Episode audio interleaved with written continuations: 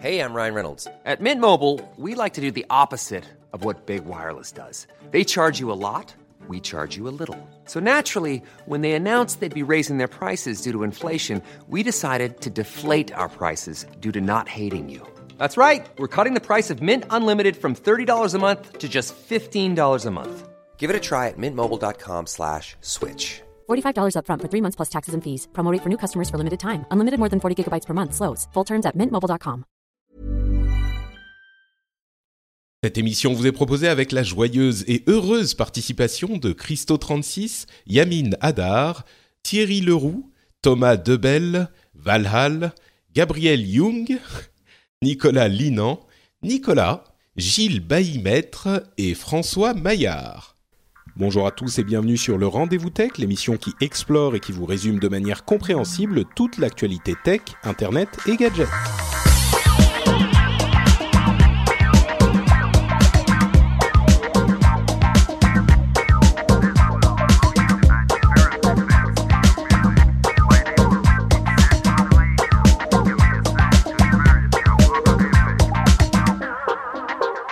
Bonjour à tous et bienvenue sur le Rendez-vous Tech. Le Rendez-vous Tech, c'est l'émission bimensuelle où on vous parle technologie, internet et gadgets.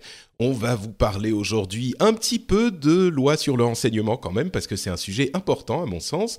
On va vous parler aussi de YouTube qui va commencer à vous faire payer des sous.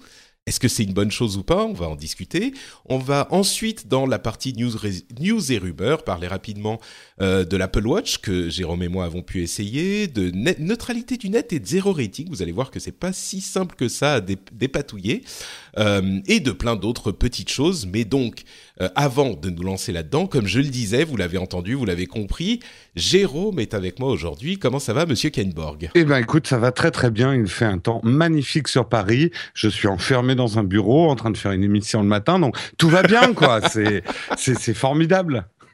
tu, es, tu es heureux de passer ta. Bon, en même temps, c'est lundi matin, on travaille, tu vois. En même temps, oui, on travaille et c'est très agréable de faire une émission le matin. On a, on a l'esprit clair. Parce que c'est vrai que les émissions le soir, c'est pas la même chose. Euh, parfois fatigué par une journée de boulot et ce genre de choses. Là, euh, c'est euh, tu es ma deuxième activité du matin après avoir fait de la comptabilité. D'accord, j'allais demander ce que c'était que la non, première. Non, non, non, le reste, c'est de l'ordre de la vie privée. Et là, belle transition. Magnifique, Jérôme. Effectivement, la vie privée qui est quand même importante et dont on va vous parler un petit peu. Je veux pas faire toute l'émission dessus. Euh, si vous voulez avoir tous les détails sur le projet de loi sur le renseignement, j'avais fait un super long topo dans l'épisode 155 et vous pouvez retourner sur cet épisode pour, euh, pour écouter les raisons pour lesquelles je pense que cette loi est importante et dangereuse. Euh, ce que je vais faire par contre, c'est que je vais résumer un tout petit peu rapidement ce qui s'est passé depuis l'épisode précédent parce que euh, ben j'aime pas comment dire, j'aime pas euh, revenir systématiquement sur le même sujet dans cette émission. Vous l'aurez remarqué, euh, j'essaye de limiter les rumeurs, j'essaye de pas euh, trop parler de la même chose tout le temps, même si je parle trop de certaines choses tout le temps pour certaines personnes. Je vous assure que je n'essaye de parler de sujets que quand il y a quelque chose d'important qui s'est passé. Là, euh, bien sûr, il y a des choses qui se passent euh, avec la loi sur le renseignement, mais euh, je pense que je veux mettre un petit coup de projecteur dessus encore aujourd'hui, parce que c'est un sujet extrêmement important pour notre pays, et c'est un sujet qui malheureusement n'est pas couvert, à mon sens, comme il devrait, par les médias traditionnels. Donc, au moins, si vous vous intéressez à la tech, je pense qu'il faut que vous soyez informés. Euh, alors, je vais donc vous résumer rapidement et puis prendre un tout petit peu de recul et, euh, faire une petite remarque sur la, loi et notre réaction face à euh, la manière dont les lois sont implémentées et votées, surtout dans notre pays.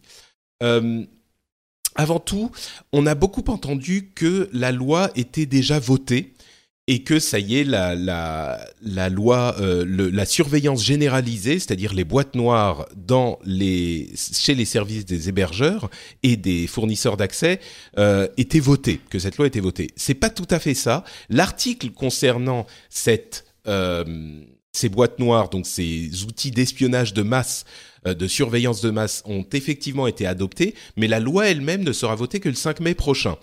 Donc, la chose à retenir, c'est que si on veut euh, essayer de faire comprendre à nos députés l'importance de ce sujet, il est encore temps. Euh, c'est seulement le 5 mai prochain que ça sera voté. Ensuite, il y a quelque chose de très grave qui s'est passé. Euh, c'est que dans un discours euh, solennel à l'Assemblée, euh, Bernard Cazeneuve a essayé d'expliquer pourquoi sa loi n'était pas dangereuse et ne portait pas atteinte aux libertés fondamentales. Malheureusement, pour, en, disant ça, il a dit très clairement cette loi ne porte pas atteinte aux libertés. Bah, vous savez quoi? Je vais, je vais jouer le, le, le, la vidéo pour que vous puissiez euh, savoir de quoi il s'agit. Jérôme, tu me dis si tu l'entends. Je suis pas sûr que euh, je vais la, bien la jouer, mais écoutez ce qu'il dit quand il dit que la loi ne porte pas atteinte aux libertés. Il n'y a aucune disposition dans ce texte de loi, aucune, qui soit attentatoire aux libertés, qui remette en cause la liberté d'aller et venir, qui remette en cause les libertés individuelles ou collectives. Aucune. Aucune, aucune, aucune. Si vous voyez un article de ce texte de loi qui remet en cause les libertés, vous me dites où il se situe. En revanche, il y a des dispositions qui peuvent être considérées comme remettant en cause la vie privée et le droit à la vie privée. Alors, ça c'est bon, non, ça va. Une fois, ça suffit. Euh, c'est assez euh, horrifiant ce qu'il dit. D'une part parce que c'est totalement faux. Enfin non, la, vie privée est une euh, liberté fondamentale et c'est pas une question de, débat. On l'a souvent, euh, on en a souvent parlé dans l'émission et on, j'ai souvent expliqué pourquoi la liberté, euh, le, droit à la vie privée était une liberté fondamentale en ce sens que si on est observé, on change son comportement, on n'est plus libre de faire ce qu'on veut. Mais au-delà du débat philosophique, le droit à la vie privée est inscrite en tant que liberté fondamentale dans différents textes de loi, que ça soit le le, le euh, ah j'ai déjà la oublié l'article euh, c'est la constitution euh, européenne la le, la déclaration universelle des droits de l'homme enfin il y en a plusieurs où la liberté est considérée, la, la vie privée est considérée comme une liberté fondamentale. Je vais, je vais dire une bêtise et forcément en faisant l'émission là j'ai un trou, mais effectivement il y a différents textes dans lesquels c'est considéré comme une liberté fondamentale. Et le fait que notre ministre de l'Intérieur euh, vienne vous dire blanc mais noir directement en face de vous, il n'y a pas d'atteinte à la liberté dans euh, ce texte, sauf à, au droit à la vie privée. Enfin, c'est genre, euh, bon, bah, écoute, je vais te prendre 0 centime de ton argent, sauf ces 1000 euros que je vais te prendre maintenant. Ah, c'est l'un ou l'autre, tu peux pas avoir les deux. C'est tordu, c'est habile. En fait, il sépare euh, habilement euh, les notions de vie privée et notions de, de, de, de liberté. Euh, mais effectivement, heureusement, enfin, heureusement, c'était c'était un peu grossier comme euh, il devait être fatigué le garçon parce que c'est pas très habilement dit. Euh, et, et, heureusement que tout le monde a tiqué dessus, quoi, parce que t'as pas le droit de séparer la notion de vie privée et la notion de liberté. Même c'est même pas la peine de regarder dans les textes, c'est presque une question de logique. Euh, tu peux mm. pas avoir de liberté sans vie privée. Mais tu sais, parfois, le, mm. le. Pardon, fini. Non, non, mais euh, c'est, euh, enfin, c'est les fondements même de la liberté. On va pas rentrer dans dans, dans un cours philo, mais euh, mais c'est et, et c'est après ce que j'ai envie de dire parce qu'il faut bien un avocat du diable et il y en a pas beaucoup je pense que fait son boulot. Euh, c'est un ministre de l'Intérieur. On est dans une, une, période électorale où la droite gagne d'énormes points. Il fallait qu'il dise un truc comme ça. Enfin, quelque part, c'est le job d'un. Mais ça fait peur. Mais non, mais moi, je peux, je peux pas laisser dire un truc comme ça, ni par toi, ni par lui. Euh, Tu mm. peux pas dire il est dans son boulot quand il dit euh, quelque chose qui est objectivement faux. Non, je veux dire, il y a des choses qui, fond du problème. qui peuvent être interprétées de manière différente, mais là, il n'y a pas d'interprétation possible. le, droit à la vie privée est une liberté fondamentale. Ah, mais il peut pas dire, tu vois. Mais ce que je veux dire, c'est pas son boulot. Son boulot de politicien, ils sont en campagne électorale. Euh, il, il- là, c'est pas des lois pour nous gouverner ou faire que les choses vont mieux.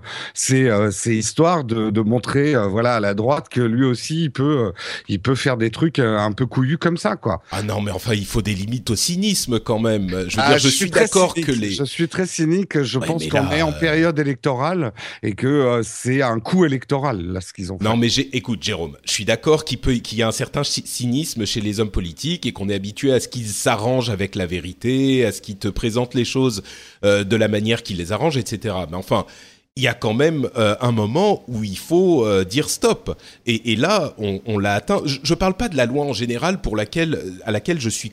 Bon, moi, je suis clairement contre cette loi, mais à un moment, si euh, un homme politique te dit euh, le taux du chômage est aujourd'hui dans notre pays de 5%, alors qu'on sait tous qu'il est de 10%, c'est pas qu'il a joué sur euh, un demi pour cent, tu vois. C'est pas qu'il a compté euh, tel truc alors qu'il fallait pas. Euh, Il y a un moment, tu peux pas accepter un mensonge pareil. Non, mais attends, Là, Patrick, t'as euh, pas on est dans le mensonge. Ouais. euh, j'ai pas dit qu'il avait raison de faire ça. Je dis qu'il fait son job, mais d'une manière très cynique et Bah, c'est ce et faut- sordide euh, et Ouais. c'est limite sordide. Mais voilà. Ouais, Bon. moi je pense pas que ça soit le job d'un homme politique. Ah, oh, Avec tout le cynisme qu'on puisse avoir, je pense pas que ça soit le, job d'un homme politique de te C'est pas te- le premier. C'est pas le premier ministre de l'Intérieur que quel que soit d'ailleurs de droite ou de gauche à faire ce genre de dérapage. C'est-à-dire tous les ministres de l'Intérieur vont aller titiller des lois liberticides. Euh, quand je dis c'est leur job, c'est que euh, depuis Fouché, euh, c'est quelque part la vision qu'on a du ministre de l'Intérieur en France.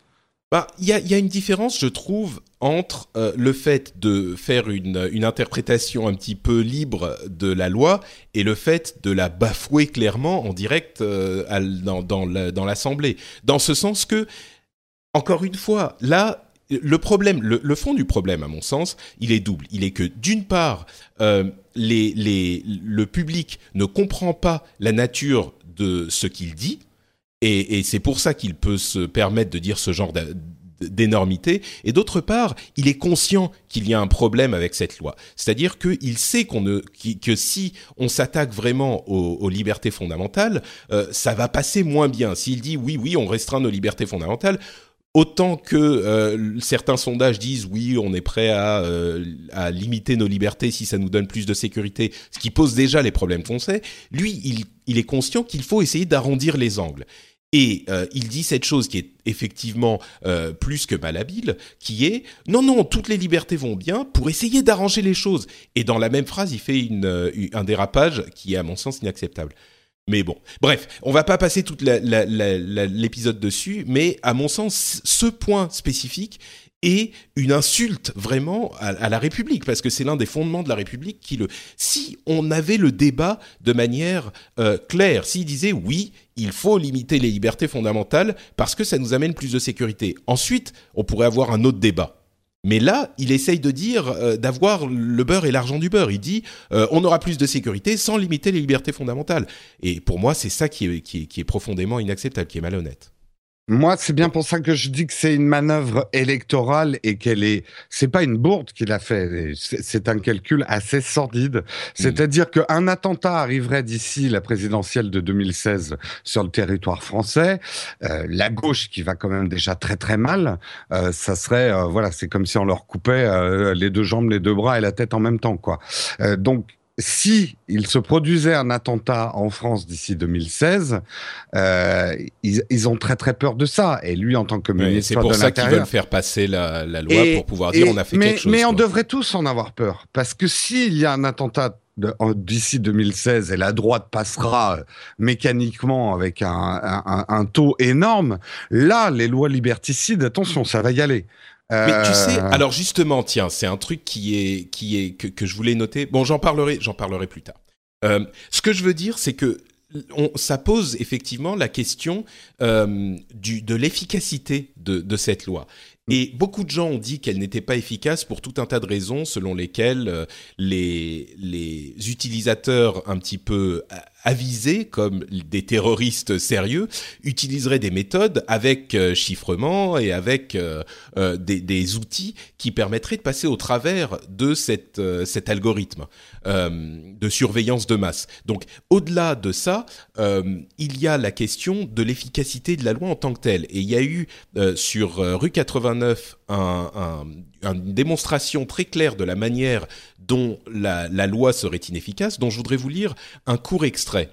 Euh, ils disent supposons un algorithme d'une super qualité qui n'a aucune chance, pardon, qui n'a qu'une chance sur 100 de se tromper. Sur 60 millions de personnes, ça fait 600 000 personnes détectées à tort, plus les 1000 entre guillemets vrais positifs qu'on a bien détectés. Donc l'algorithme détecte 601 000 personnes, parmi lesquelles en réalité 1000 seulement sont de vrais terroristes.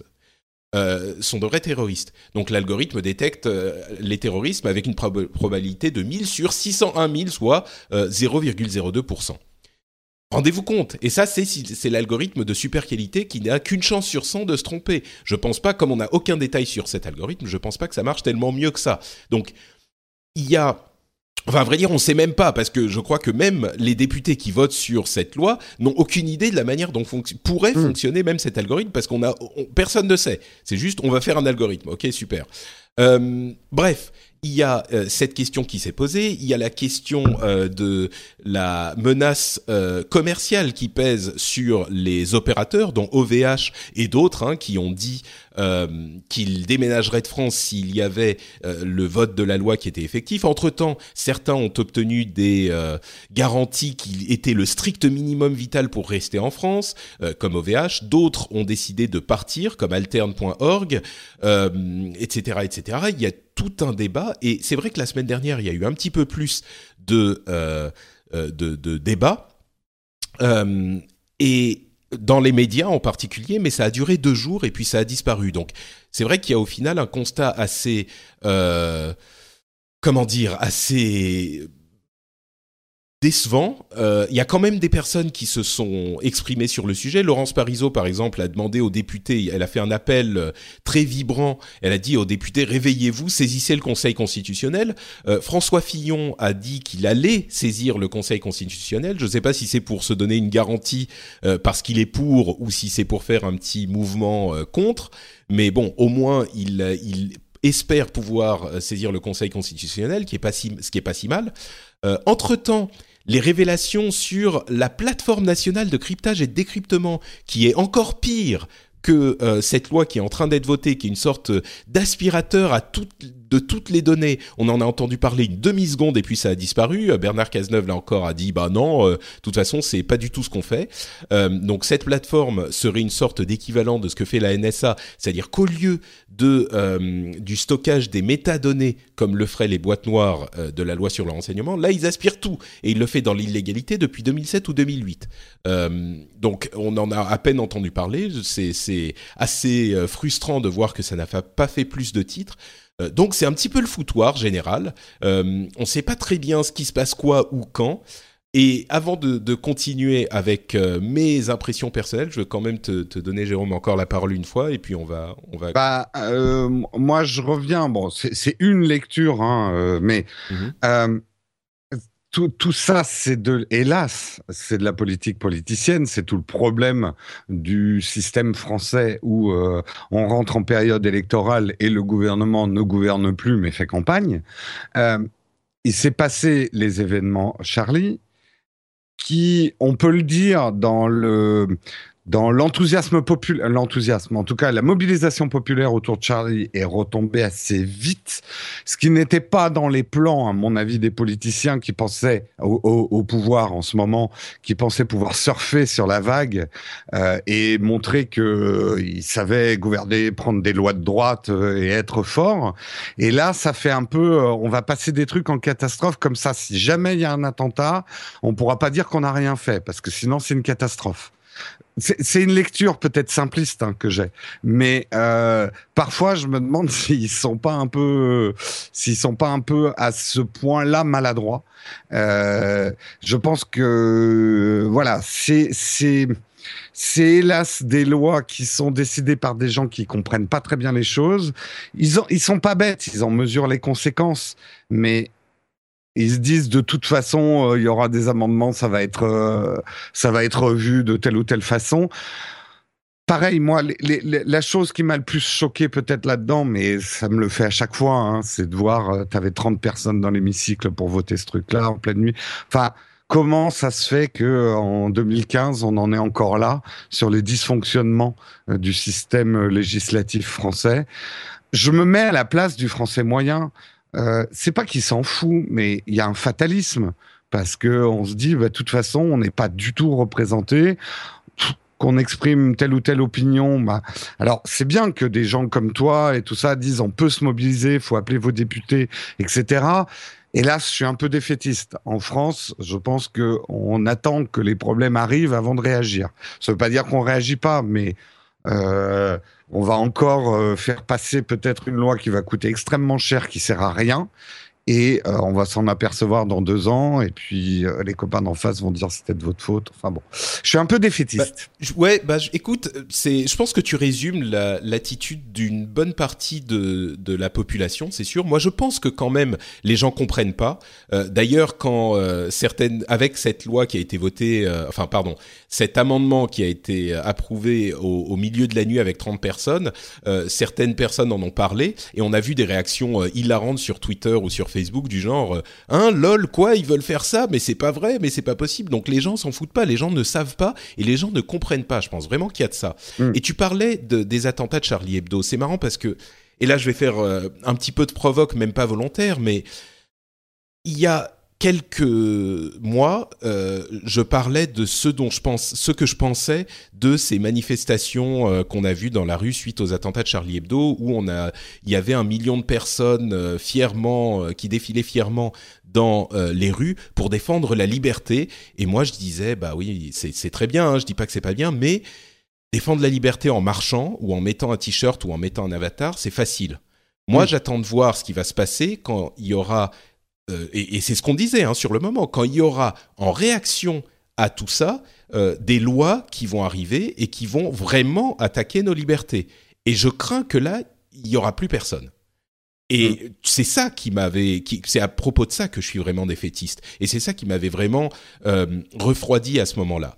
Et je constate, c'est terrible, mais je constate qu'effectivement, il y a un petit peu plus personne. Pourquoi? Parce que Charlie, c'était un truc facile. C'était, il y avait euh, des morts, il y avait une attaque avec des, armes de guerre, et c'était facile à comprendre. Et moi, ce que je pense, c'est qu'on n'est pas dans un film. Il n'y a pas une énorme explosion et c'est pas que euh, la, démocratie meurt à la fin et qu'il y a euh, Will Smith qui envoie un virus dans le vaisseau des aliens pour détruire le vaisseau des aliens. C'est pas comme ça que ça se passe dans la vraie vie. Il y a des trucs, c'est des allégories, les trucs dans les films. Et c'est pas que, que, la démocratie explose si les méchants gagnent. C'est que à chaque fois qu'il y a ce genre de choses qui se passent, on perd des points. Mmh, bien sûr. On perd des points de démocratie. Et c'est une guerre d'usure. Hein, euh. mais, et, et c'est sur ces choses-là qu'il faut se battre. C'est pas et tu vois c'est ce qui me désole, c'est que les gens ne se ne, ne, veulent pas se battre sur les trucs qui, qui sont un petit peu plus subtils. Marcher dans la rue, oui. mais parce que ah, ça pue, oui. Patrick, c'est pas facile à vendre ce que tu dis. Euh, comme, comme, tu dis, les gens préfèrent regarder un film avec Will Smith et quand un ministre de l'Intérieur leur dit je vais mettre des boîtes noires sur vos FAI, mais vous inquiétez pas, c'est pour les méchants terroristes. Ça, c'est facile à vendre. Mais dès que tu rentres dans un discours plus nuancé en disant ouais mais attention euh, c'est en train d'empiéter, tu sais enfin bon on a déjà eu ce débat des millions de fois. Ben oui oui mais c'est eh, ce que je dis c'est que c'est pas facile. Je suis d'accord avec toi. D'accord. Et, et, il faudrait et je trouve que la contre-réaction alors ton article est très bien hein, parce qu'il rend les choses très claires.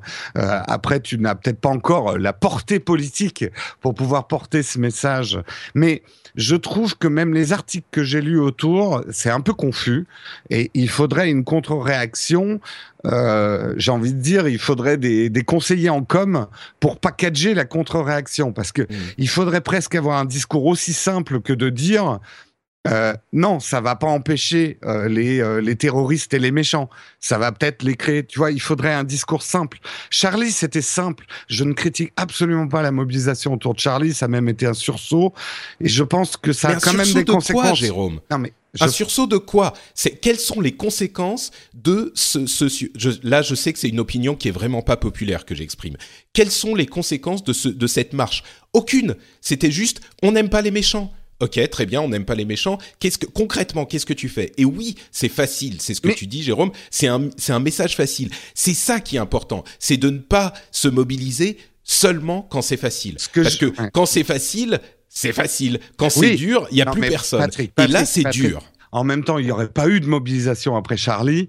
On aurait été très très choqués aussi. Oui, Ce c'est que vrai. je veux dire, sûr. on est dans le minimum peut-être vital, mais euh, voilà. Après, moi, moi, j'ai pas de dé- désillusion, genre euh, euh, tous pourris et tout ça, parce que j'ai toujours trouvé que le côté tous pourris, c'était finalement une manière dont les Français avaient de se dédouaner de leurs hommes politiques. C'est leur problème, et donc c'est le détachement de la politique et du citoyen.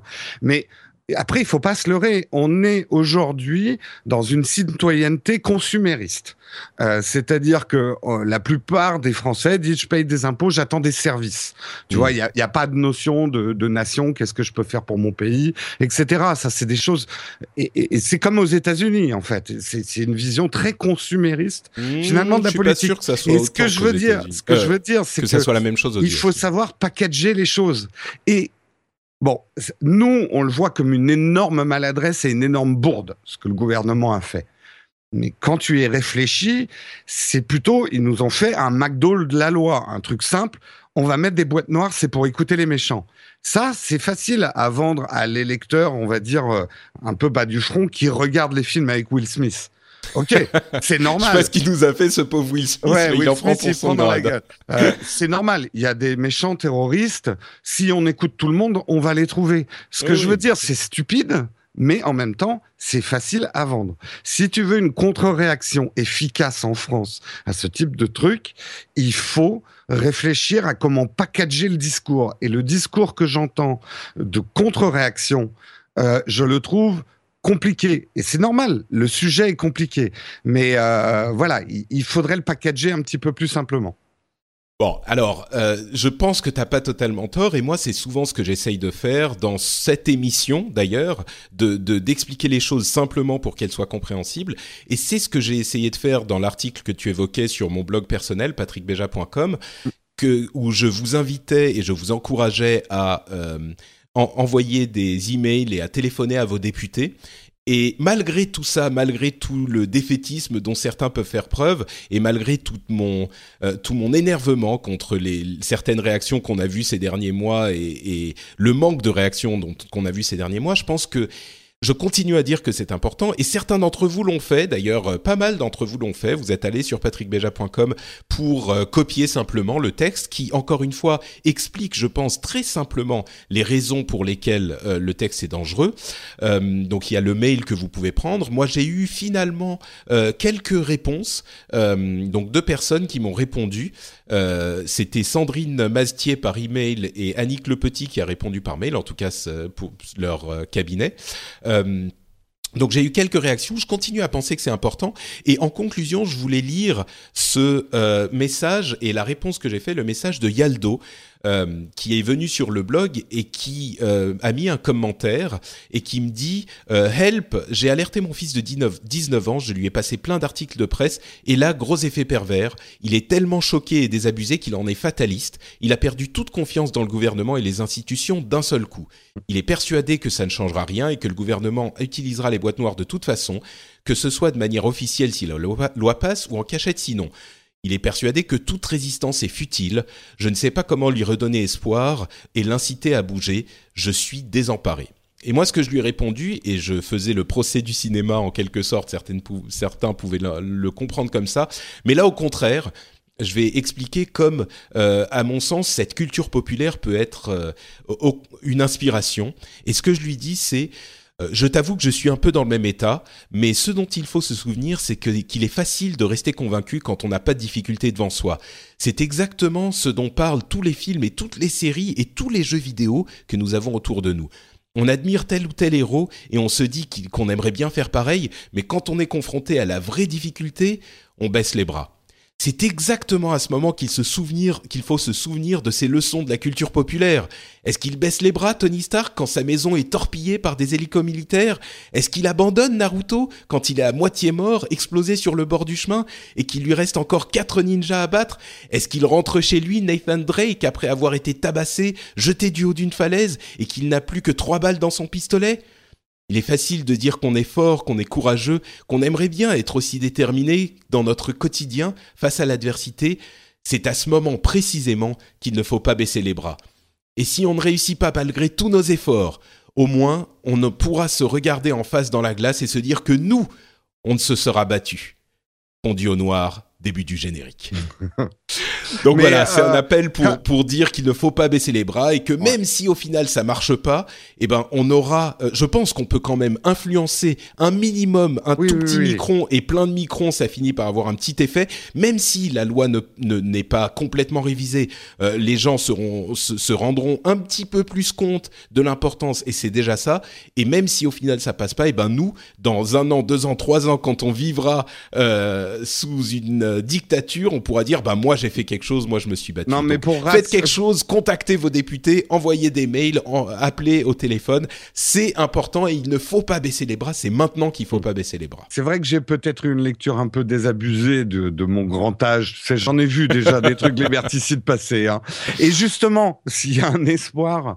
Euh, qu'on le veuille ou non, mais c'est on, on, vit quand même, même si elle est très, très, très, très, très, très, très, très très loin d'être parfaite, il y a des contre-pouvoirs dans le système. Euh, il, il, faut effectivement sur cette loi que euh, le, le, le, système constitutionnel se mette en place et, et qu'on on la, on regarde dans le détail cette loi. Et moi, je fais quand même confiance à nos sages. Je suis content qu'en France, on ait un Sénat et que et qu'on ait une relecture des lois. Et il faut absolument que le Conseil constitutionnel soit saisi sur cette loi. Parce que je pense pas qu'elle passera au Conseil constitutionnel. Mm. Euh, enfin, moi, c'est mon espoir. Donc ça, c'est la première chose. La deuxième chose, peut-être pour conclure, moi, il y a un truc qui m'a fait sourire. Tu me connais. Euh, je cherche toujours la petite bête et pour moi, le diable est toujours dans les détails. Ça m'a beaucoup amusé que même les gens qui essayent de faire passer cette loi aient appelé ça des boîtes noires. Parce que si tu, tu regardes ce que c'est qu'une boîte noire dans notre réalité quotidienne, c'est le truc qu'on va repêcher après l'accident. Donc je vois pas en quoi ça va empêcher l'accident, la boîte noire, parce que c'est pas fait pour ça les boîtes noires. Les, boîtes noires sont là pour enregistrer ce qui s'est passé pendant l'accident. Donc je ne vois absolument pas en quoi ça peut être préventif contre des attaques terroristes ou ce genre de choses. C'est quoi à dire, mais quand même, la symbolique des mots a son importance et je crois qu'il y croit même pas lui-même à l'efficacité de son truc. Je pense, bah, surtout que les personnes dont on parle euh, à propos des attentats de Charlie Hebdo, on les connaissait déjà. Ils faisaient partie des 3000 ou 2000 ou 3000 personnes qui étaient déjà surveillées. Donc là non plus, la surveillance de masse n'aurait pas servi à grand chose puisqu'on aurait pu cibler ces personnes-là euh, spécifiquement. bien Bref. sûr. Bref. Bon, ok, euh, c'est vrai qu'on passe du temps sur ce sujet, mais vraiment, je veux le, le, bah, préciser encore une fois, c'est s'il y a un sujet important ces derniers mois, c'est très gentil de parler de l'Apple Watch et on va en parler tout à l'heure et tout ça, mais il y a aussi des sujets importants et je pense qu'il est important de les combattre, de les, de les combattre, de les expliquer, de les détailler et de, de les suivre, quoi. Donc, euh, voilà. Faites comme Naruto. C'est ça qui est important. Ne baissez pas les bras. C'est mon message. bon, je pensais que tu allais dire quelque chose, mais on va. Non, non, mais je, je, je, pense que pour une fois, on va dire euh, les geeks et souvent euh, qui ne s'intéressent qu'à Naruto, euh, l'Apple Watch et les combats Android et iPhone, là, je dirais qu'on est un petit peu dans la position peut-être de, je, je, je, vais faire des parallèles historiques, mais on est un petit groupuscule qui n'est pas forcément dans le même niveau de compréhension que l'ensemble des Français. C'est à nous de porter ce message, comme l'ont fait nos pères en en, 68 ou, d'autres événements historiques, c'est pas parce qu'on est minoritaire et on l'est hein, dans l'opinion publique. Nous qui avons une compréhension des implications de ce dossier, c'est pas pour ça que le combat est perdu. Au contraire. Mais par contre, c'est à nous de nous bouger les fesses parce que nous on comprend ce qui se passe. Ah bah tu vois que je pouvais t'amener à relever les bras que t'avais euh, baissé euh, après. Mais après tu sais, les histoires. Français, et je terminerai par ce truc-là. les Français, c'est là aussi, lisez l'histoire. Le Français, il faut qu'il ait atteint le fond de la piscine pour pouvoir donner le coup de pied et se relever. D'autres pays, euh, ils empêchent les trucs d'arriver avant. Nous, on se laisse couler, mais après, on réagit. Je pense qu'on réagira. Voilà. Espérons. Et vous pouvez réagir patrickbeja.com pour un mail type et sous-surveillance.fr pour avoir les informations sur vos députés. Bon, parlons maintenant d'une autre réaction qui est celle de YouTube qui implémente un système d'abonnement. Mais qu'est-ce que c'est que cette histoire YouTube? Alors là, c'est le- complètement scandaleux. Là, on va avoir une réaction. Oui, c'est ça. Non, non, non. Euh, mais bon, euh, là effectivement, on va avoir une réaction de Monsieur Kainborg. Euh, pour expliquer rapidement de quoi il s'agit, il y a un système d'abonnement qui est en train d'être en train d'être implémenté euh, par YouTube, qui a envoyé un mail. D'ailleurs, je l'ai reçu. J'imagine que tu l'as reçu aussi, Jérôme. Oui. qui annonçait à tous ces créateurs qu'ils allaient mettre en place un système d'abonnement, que tous les créateurs devaient accepter les nouveaux, les nouveaux, euh, Conditions. les nouvelles conditions d'utilisation. Euh, il y a eu un petit débat là-dessus. Moi, je pense que c'est normal. Ils peuvent pas Oui, avoir oui, des oui. gens qui sont dedans et des gens qui sont pas dedans. Et que donc, euh, les utilisateurs ensuite qui le souhaiteraient pourraient payer un abonnement à YouTube et ne plus avoir de pub. Et la somme totale de cet abonnement serait euh, divisée en fonction d'une sauce interne, mais sans doute liée au nombre de personnes qui voient euh, des vidéos et au nombre de vidéos qui sont vues et le temps que chaque vidéo est vue pour que Ouais. ça soit pas euh, euh, pour que ça compte le, le- le temps que tu passes sur une vidéo compte et que ça soit pas juste le type clique euh, et, et ferme la fenêtre au bout de 5 secondes. Euh, et donc, il y aura bientôt sans doute un système d'abonnement. Euh, ça veut pas dire que le système avec pub va disparaître. Euh, il y aura toujours le système avec pub, mais ça sera un choix pour certains, certains, euh, certaines personnes qui regardent YouTube beaucoup, de payer une certaine somme et de plus avoir de pub. Alors, euh, on a entendu parler d'une rumeur, peut-être d'ailleurs euh, leakée par YouTube eux-mêmes, selon, lesquelles, selon laquelle ça coûterait 10 dollars. Donc on imagine hein, 10, 10 euros euh, quand ça arrivera. Euh, là, c'est pas encore annoncé officiellement clairement, euh, mais on se doute que ça sera à 10 peu près dollars 10 par dollars. mois. Il y a 10 dollars par mois, bien Ouais. sûr. ouais. Euh, Il y a certaines personnes qui ont dit que c'était horriblement cher et beaucoup Oui. trop cher. Euh, moi, je me dis que c'est un peu cher quand même, et je, je me doute qu'ils vont baisser finalement, que le, le prix final sera moins bas, euh, moins moins haut que ça. Euh, Peut-être si on s'abonne pour plus d'un mois, euh, on aura une petite ristourne.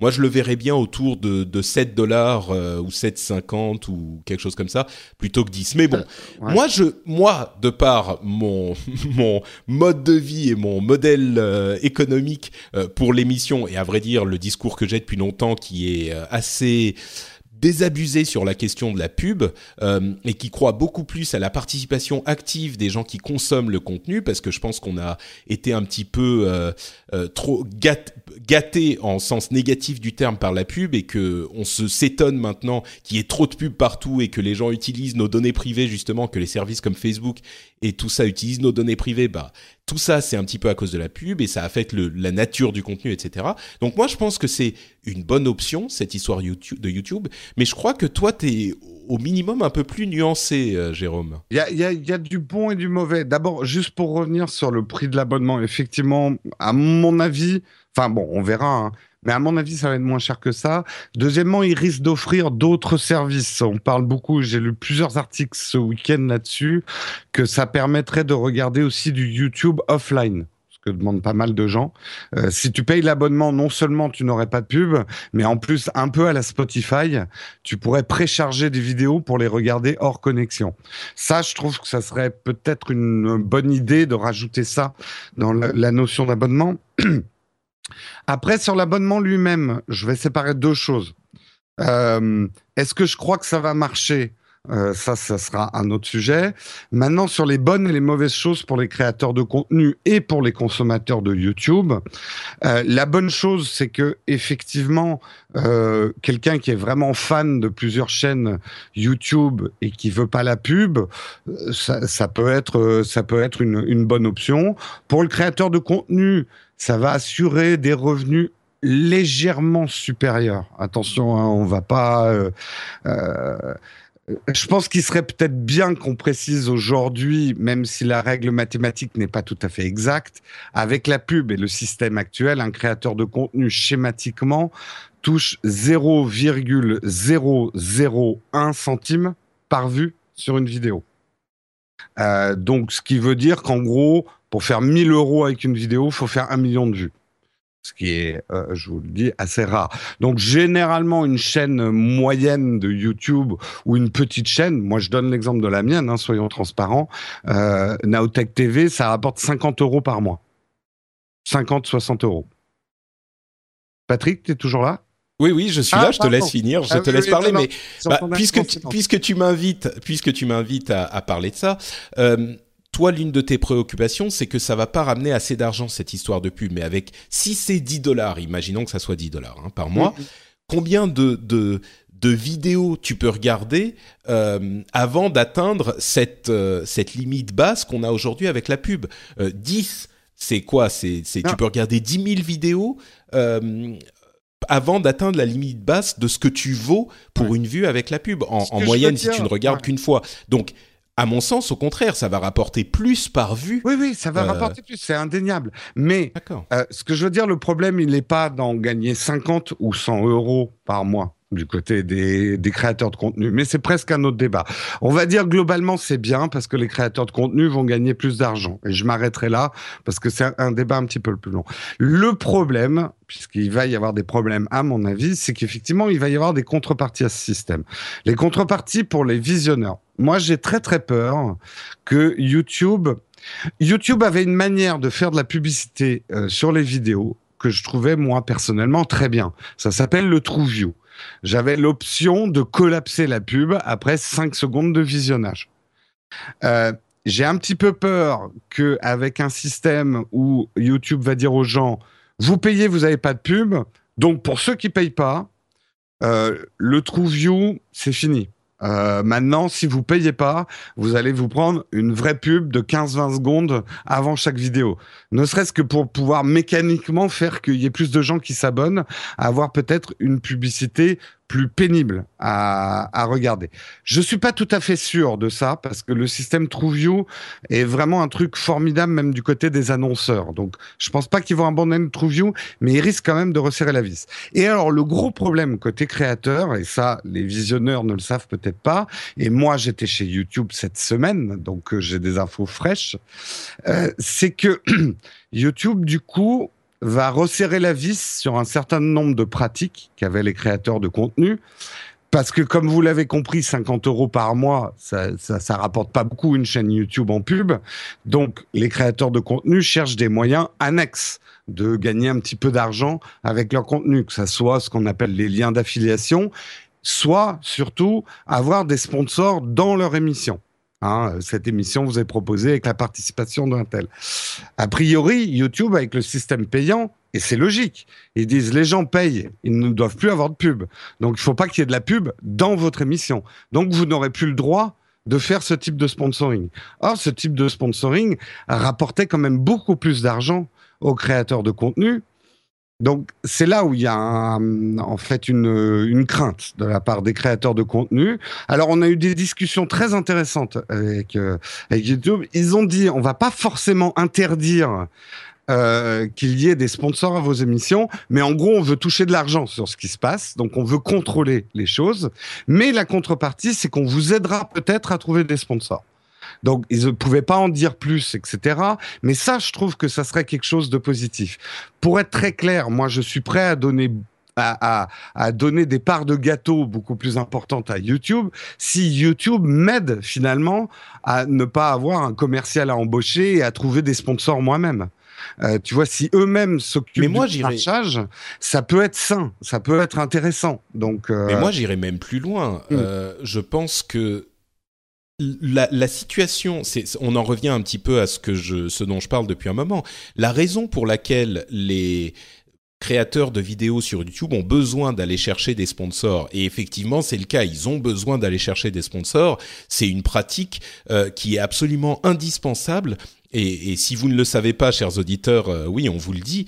Euh, c'est une pratique qui est indispensable pour pouvoir en vivre de YouTube. Uniquement avec la pub, généralement, c'est très difficile d'en vivre pour la plupart des créateurs. Donc, la raison pour laquelle ils ont besoin de ça, c'est qu'ils ont pas assez, ils ne gagnent pas assez d'argent avec la pub. Alors, si le système d'abonnement réussit à amener euh, des sommes supplémentaires, euh, est-ce que ça ne rendra pas caduque la nécessité d'avoir des sponsors en plus et, et, que ça bénéficiera au final à tout le Mhm. monde? Bien sûr, tout le monde vou- voudra forcément plus d'argent. C'est forcément bien d'avoir euh, plus d'argent, mais pour moi qui travaille dans le marketing et dans la pub, il faut pas se faire d'illusions. Le big money, le, vraiment l'argent dans les médias, et ce qui finalement, depuis les débuts des médias, permettent aux médias de vivre, c'est la pub et ça sera toujours la pub.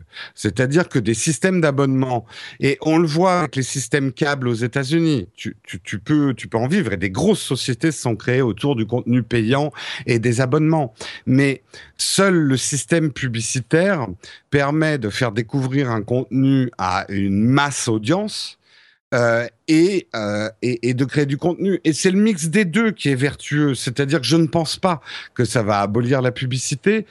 Et tant mieux d'ailleurs, parce que moi, je suis vraiment pour que une partie du contenu reste gratuit.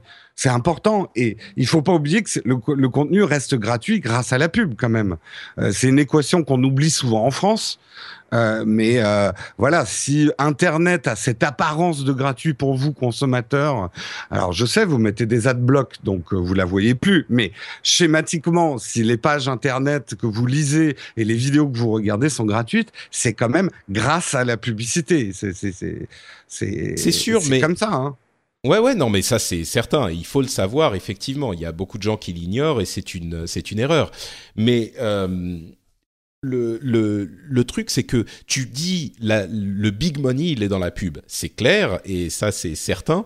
Mais euh, pour les créateurs YouTube, justement, il y a toute une catégorie de créateurs, et à mon sens, tu en fais partie, peut-être que je me trompe, mais qui pourraient euh, vivre très décemment même s'il n'y avait pas de pub, s'ils étaient bien euh, compensés pour leur travail.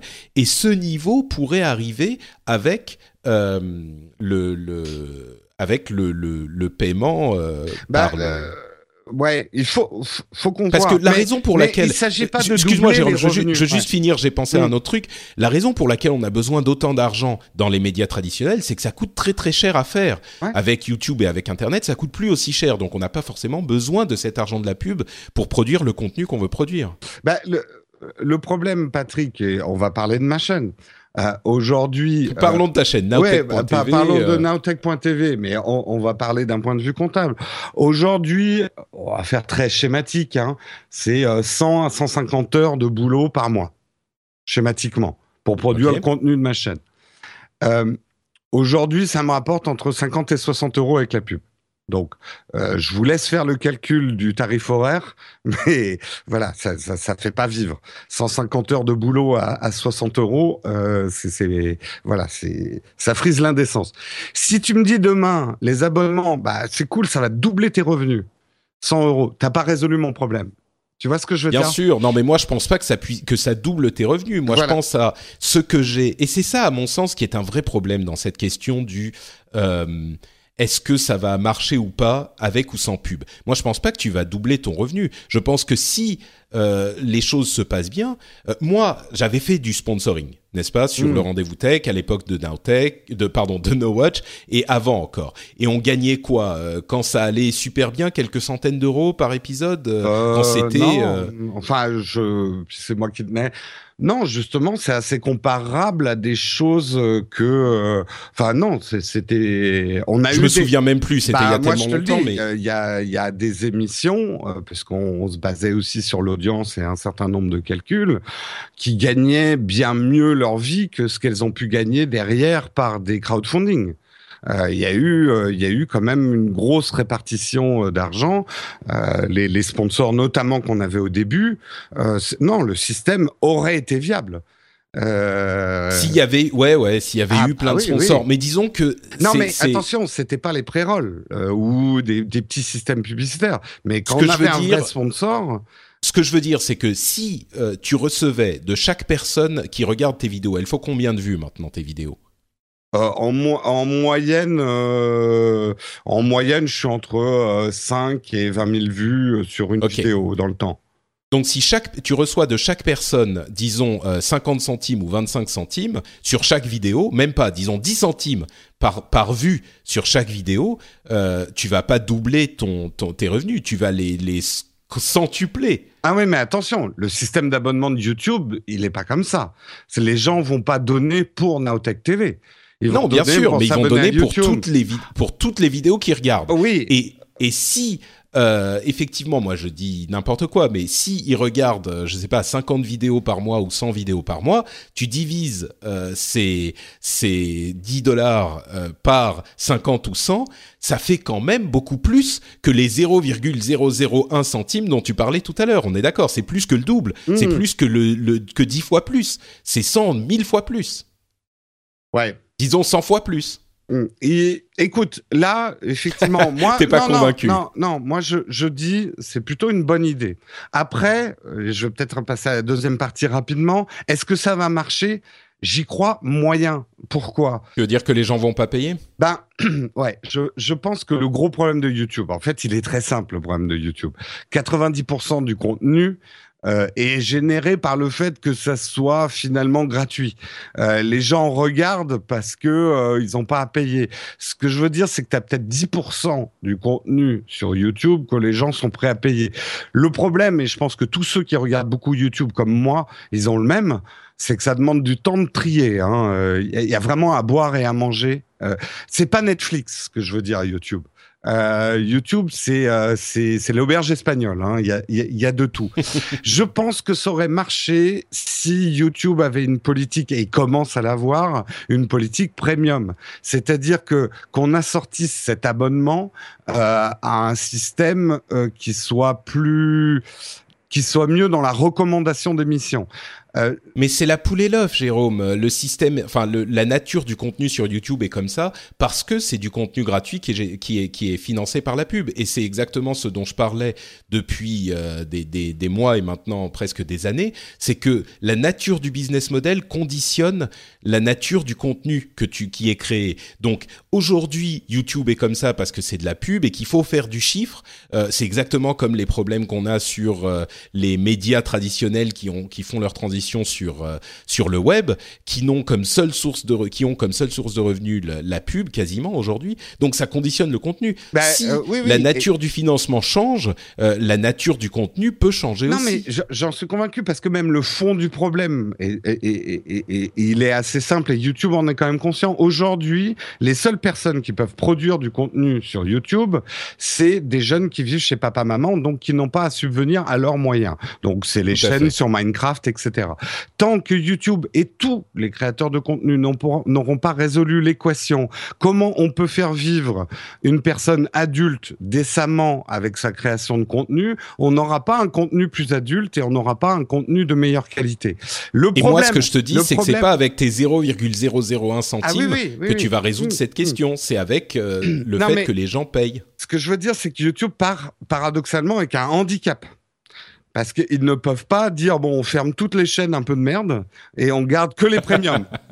Euh, parce que ça va gueuler dans les chaumières. Il y a ce côté, tout le monde avait le droit de faire du YouTube et ça a ah été bah bien sûr, mais c'est même pas la question. Mais c'est pour ça, c'est pour ça, on va en venir après. Mais des systèmes type vaisselle qui finalement arrivent derrière et qui peuvent prendre que les meilleures chaînes pour faire un bouquet d'émissions et le proposer, ont plus de chances de récupérer des abonnements que YouTube qui va dire tenez, je vous fourgue la foire euh, telle qu'elle est aujourd'hui. Je dis pas que peut-être que ça va évoluer dans l'avenir, mais aujourd'hui, s'ils lancent leur système d'abonnement demain, surtout à 10, euros, je, suis sceptique. Après, si ça marche, tant mieux. Je serai le premier content. Mais effectivement, comme tu le disais, il y a vaisselle qui fait euh, vaisselle qui veut dire euh, navire, c'est ça, vaisseau. Oui, c'est le vaisseau. Oui, très exactement qui est effectivement euh, un, nouveau site de, vidéos euh, en streaming qui fait ce dont tu parlais, c'est-à-dire euh, réunir uniquement des contenus premium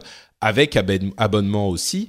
mais je comprends pas pourquoi c'est un problème qu'il y ait trop de contenu plutôt que, que un contenu sélectionné. Finalement, YouTube, tu as aussi le contenu. Euh, si je veux dire que la, la somme est répartie. Euros, euh. Si je donne 10 euros par mois, j'attends un service. Et ce service, c'est quand j'allume ma chaîne YouTube, enfin mon voilà ma chaîne YouTube que j'ai payé 10 euros, j'ai pas à me fader. Euh, Millions of people have lost weight with personalized plans from Noom, like Evan, who can't stand salads and still lost 50 pounds. Salads, generally, for most people, are the easy button, right? For me, that wasn't an option. I never really was a salad guy. That's just not who I am. But Noom worked for me. Get your personalized plan today at Noom.com. Real Noom user compensated to provide their story. In four weeks, the typical Noom user can expect to lose one to two pounds per week. Individual results may vary. Ready to pop the question? The jewelers at BlueNile.com have got sparkle down to a science with beautiful lab grown diamonds worthy of your most brilliant moments. Their lab grown diamonds are independently graded and guaranteed identical to natural diamonds, and they're ready to ship to your door. Go to BlueNile.com and use promo code LISTEN to get $50 off your purchase of $500 or more. That's code LISTEN at BlueNile.com for $50 off. BlueNile.com code LISTEN. Cinq vidéos médiocres avant de trouver un bon contenu. Tu vois ce que je veux dire? Euh... Ouais, je suis pas, je vois ce que tu veux dire, mais je suis pas convaincu. Mais... Bah, écoute, on verra. En tout cas, pour 10 euros, ça serait 2 euros. Je dis pas 10, même 7 euros. Quand tu vois que euh, tu Net... veux un service, c'est. Netflix, Netflix, euh, si ça coûte plus cher que Netflix, j'y crois pas une seconde. Mmh, euh, Netflix, c'est peut-être beaucoup de merde, mais au moins, il me propose des choses à regarder qui se tiennent. Quand je dis des merdes, c'est plutôt que sur Netflix, je vois des vieux trucs mélangés avec des nouvelles séries et des productions Netflix. Euh, donc, J'en ai pour mon argent, moi j'estime Netflix. C'est pas une chaîne premium que je payerais 30 euros, peut-être un truc vraiment premium avec les derniers films sortis, genre Canal Plus ou un truc comme ça.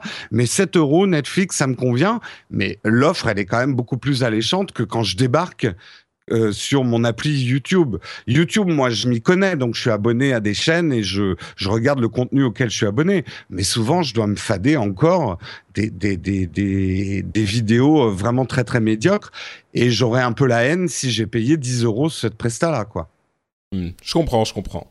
C'est vrai que 10 euros, c'est cher, quoi qu'il arrive. Ah ouais. Peut-être qu'à 4,99, ça serait euh, quelque chose. Bah, moi, je verrais bien un, entre 2 et 4 euros, vous n'avez pas de pub. À 7 euros, vous pouvez uploader les vidéos pour les regarder hors connexion. Downloader les vidéos. Downloader les vidéos, pardon. Bon, et il y avait celle aussi, VE2SEL, que vous pouvez aller regarder, qui vient de se lancer et qui est euh, gratuit pour la première année en fait. Donc euh, vous pouvez y aller et, et, tester le truc. Moi, je t'avoue que depuis que Vessel est lancé, je l'ai lancé une fois pour voir ce que c'était et après je suis retourné sur YouTube. Donc euh, voilà. Ah, j'ai fait pareil, mais j'ai re ah bah voilà. J'ai re-regardé depuis hier soir. Euh, Très honnêtement, ils ont encore des petits problèmes de streaming. Comme j'avais dit dans mon test, dans euh, n'est pas YouTube qui veut. YouTube, c'est une infrastructure. ils ont mis 10 ans à y arriver. Mais c'est quand même très intéressant ce qu'ils font. Euh, le truc, c'est que pour l'instant, c'est vraiment très intéressant. Non, mais le truc, c'est que pour l'instant, c'est pour les États-Unis.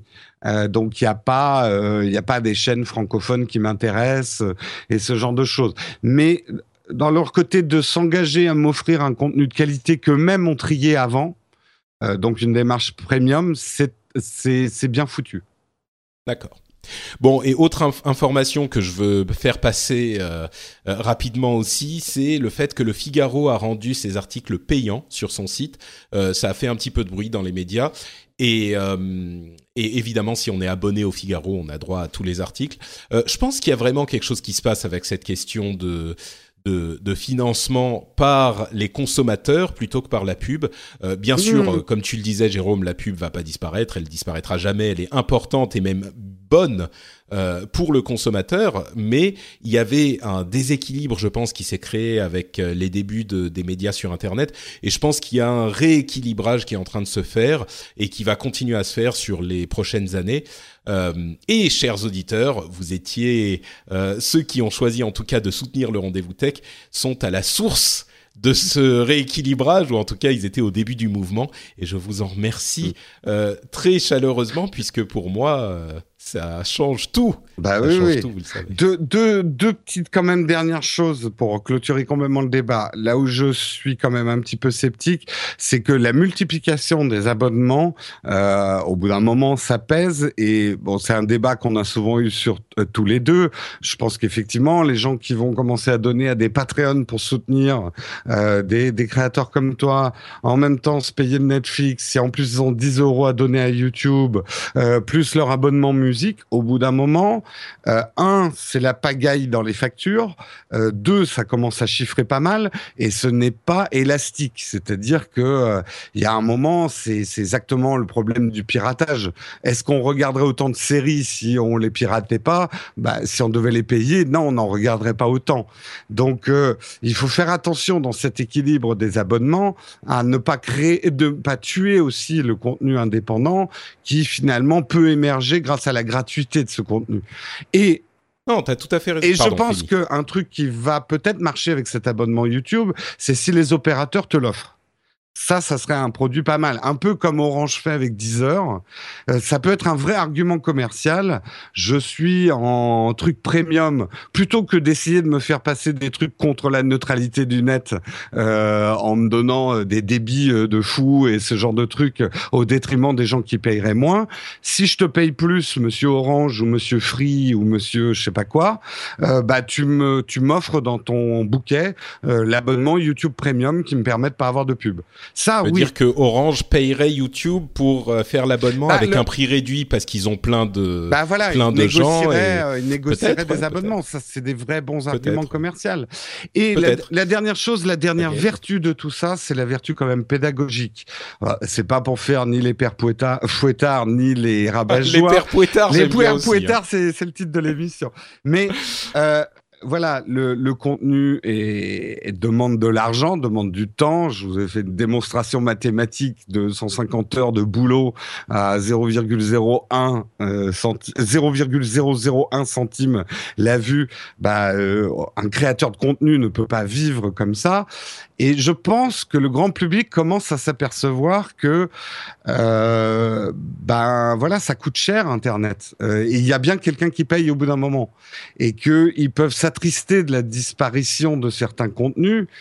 Euh, mais ils en sont peut-être aussi un petit peu responsables. Euh, dans le, voilà, tu, je, je le dis maladroitement, mais je trouve que ce qu'il y a de vertueux, Ah. c'est que on se remet à se dire bon, on a beaucoup piraté, on a beaucoup mis d'adblock, mais il y a un moment, c'est pas forcément les gros qui trinquent, mais c'est plutôt les petits, quoi.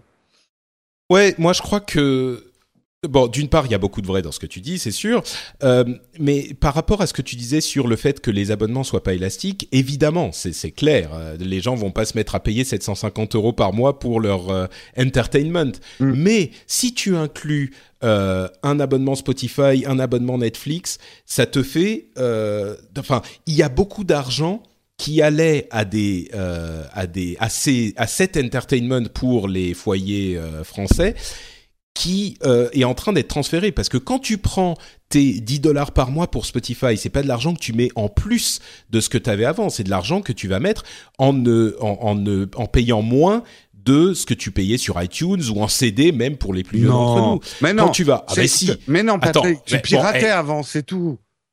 Alors ça, c'est euh, d'une part, ça peut être vrai, c'est un long débat, mais ça peut être vrai pour certaines personnes qui n'avaient pas d'argent, effectivement, pour mettre dans Spotify, qui étaient jeunes et qui pirataient à l'époque. Je suis convaincu qu'il y a aussi beaucoup de gens qui euh, euh, achetaient des CD ou achetaient des trucs sur iTunes pendant un moment et maintenant le font moins parce qu'ils ont Spotify.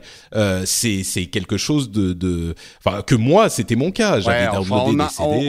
on- euh. on- on avait YouTube gratuit et la plupart des gens ont des adblocks, donc ils regardent pas les pré-rolls. Je suis pas certain qu'ils vont payer pour avoir une Jérôme. presta- Bon, enfin oui. Je suis euh, non mais franchement, je pense que là tu tu pousses le le cynisme un petit peu trop loin. Il y a des gens, enfin pour financer une émission comme la mienne, euh, il suffit de, allez, un, un millier de personnes, je grossis, un millier de personnes qui donnent à peu près 3 dollars par, par oui, oui, oui, émission. non, mais tu toi, vois toi Donc, Patrick, tu es une... Enfin, d'abord, le, le Patreon... tu vas et encore me sortir l'ânerie qui est, Non, tu vas non, encore me sortir une l'ânerie selon laquelle il n'y a que Patrick qui peut faire de l'argent. Non, non, non, non, Euh, en, en France, Non, non, c'est mais on a eu le même débat à l'époque de No Watch. Un certain type de contenu peu. Euh, mais ah, je te donne toujours l'exemple de ma chaîne moi, je ne demanderais pas aux gens de, de, payer pour des tests de smartphone. Autant toi, tu as une valeur ajoutée en tant que personnalité, tes opinions. Donc, il y a presque une subvention, une personnalité, presque un travail artistique. Mais moi, je me verrais pas, je me verrais pas payer pour une chaîne qui euh, teste des trucs, même si ça me rend service. Euh, l'info, je pense pas que les gens vont revenir à payer de l'info. C'est pour ça que je suis un peu sceptique sur euh, sur le Figaro et ce genre de choses. Bon, on va pas partir dans, ces débats-là, mais je pense que tout le monde ne peut pas avoir un groupe de fans qui est prêt à subventionner euh, sa création. Donc, euh... écoute, moi je suis de l'avis contraire et je pense qu'il y a beaucoup trop de gens qui analysent aujourd'hui le, marché et la situation avec les paramètres d'aujourd'hui, c'est-à-dire avec le paramètre du tout gratuit euh, entre guillemets. Et il existait une époque où les gens payaient pour du contenu et je pense qu'aujourd'hui, pour différentes raisons, non pas parce qu'ils sont obligés de payer pour l'avoir, mais parce qu'ils ont envie de payer pour l'avoir, eh bien les gens, une partie en tout cas, sont prêts à le faire. On ne reviendra pas en euh, arrière, je pense, mais pas, non, mais on reviendra pas à, une période où les gens seront obligés de payer. Mais par contre, on est en train dans un monde où on est en train d'entrer dans un monde où euh, il faut donner aux, gens envie de payer. Il faut donner envie de payer aux gens, et ça c'est possible. Donc euh, voilà, ça sera ma conclusion sur le sujet. Moi, j'ai pas les chiffres, mais je peux te dire que les gens bien placés euh, disent que le nombre de personnes qui regardent YouTube avec AdBlock, c'est inimaginable. Voilà. Bah oui. Non, mais parce qu'ils sont emmerdés par la pub. Mais, ben oui, mais tu leur dis maintenant. Bon, ok, stop, stop, arrêtons. arrêtons, même presta, donc. Euh... Mais oui, mais non, mais les gens sont emmerdés par la pub. Ça veut pas dire qu'ils sont pas prêts à payer. Bon, eh, ok, je, je ne te convaincrai pas visiblement. Euh, tu es convaincu que l'avenir n'est que dans la pub et que non, personne non, non, ne te donnera jamais d'argent. J'ai bien compris, Jérôme. Tu ne veux faire que de la pub et tu ne voudras jamais t'en séparer. Tu es amoureux de la pub. J'ai très bien compris. Fais pas ton journaliste à caricaturer ma pensée. Bon, merci en tout cas pour ce, pour ce, débat. Ce que je dis c'est qu'il faut qu'il y ait de la place oh du contenu gratuit aussi. Est-ce que j'ai dit le contraire? Non. Bon, voilà, merci. Et donc on referme cette page sur PayTube euh, et ce débat euh, vraiment animé que je pense on aura encore plus d'une fois. Euh, si vous vous avez quelque chose à dire sur le sujet, chers auditeurs, si vous voulez nous dire si vous êtes prêts ou pas prêts à payer, ou peut-être même à quoi, euh, pourquoi vous êtes prêt à payer ou pourquoi vous n'êtes pas prêt à payer, venez éclairer notre lanterne. Vous pouvez le faire sur euh, frenchspin.fr après ce long débat où vous, nous avez euh, entendu nous contredire. Oula, allô? Qu'est-ce qui se passe? Qu'est-ce qui se passe? Jérôme? Tu, tu tu silonnes, débroche ton micro.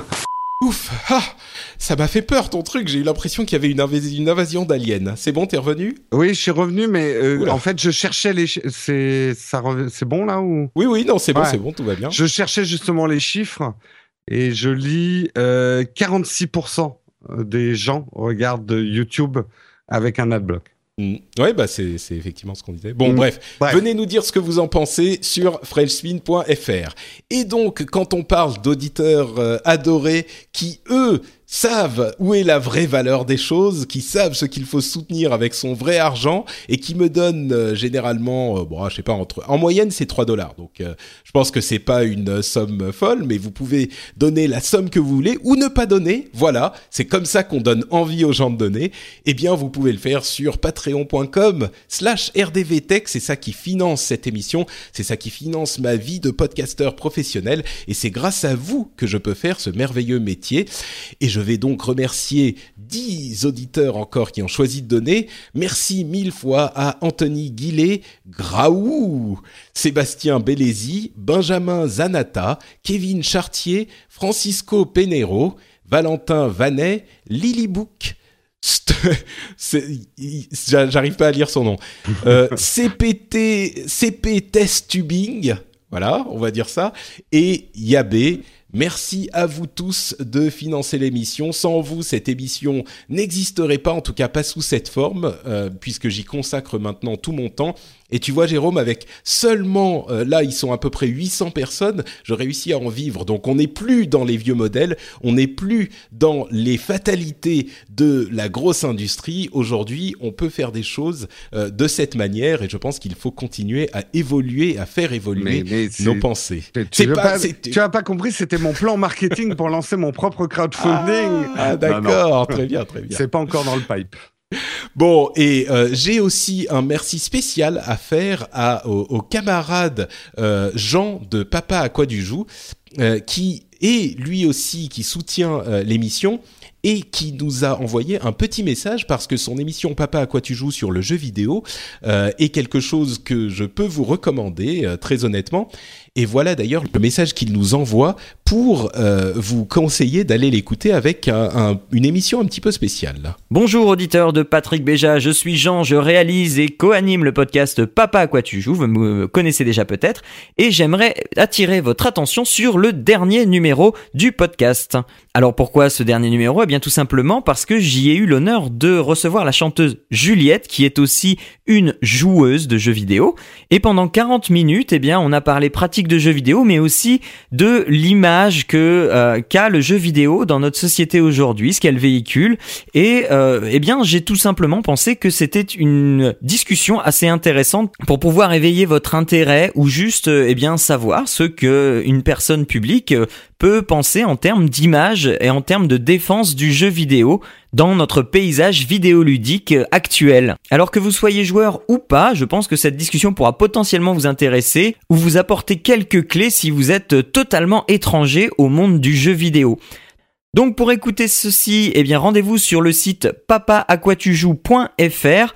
Vous verrez dans les notes de l'émission, vous pouvez accéder directement à la rubrique Parole de gamer, qui est la rubrique où je reçois Juliette. Ou sinon, vous pouvez également écouter le podcast dans son intégralité, ce qui me fera également très plaisir. Voilà, bonne écoute à tous et à bientôt j'espère. Ciao ciao Merci à Jean, c'était euh, un petit message donc de Papa à quoi tu joues, qui est une émission où, comme son nom l'indique, il parle du jeu vidéo euh, en tant que papa, qui a euh, des peut-être des priorités un petit peu différentes du reste des joueurs. Et il était d'ailleurs dans mon émission sur le jeu vidéo, le rendez-vous jeu que vous pouvez également écouter sur euh, frenchspin.fr. Donc voilà, merci à Jean qui est un patriote, merci à tous les patriotes qui décident de donner des sous pour soutenir le rendez-vous tech. Et si vous voulez vous aussi faire de même, vous pouvez aller sur patreon.com slash rdvtech. Bon, maintenant, on va avoir une petite discussion sur euh, l'Apple Watch. On va la faire rapide, hein, Jérôme? Et je te dis ça et je me voilà c'est simple.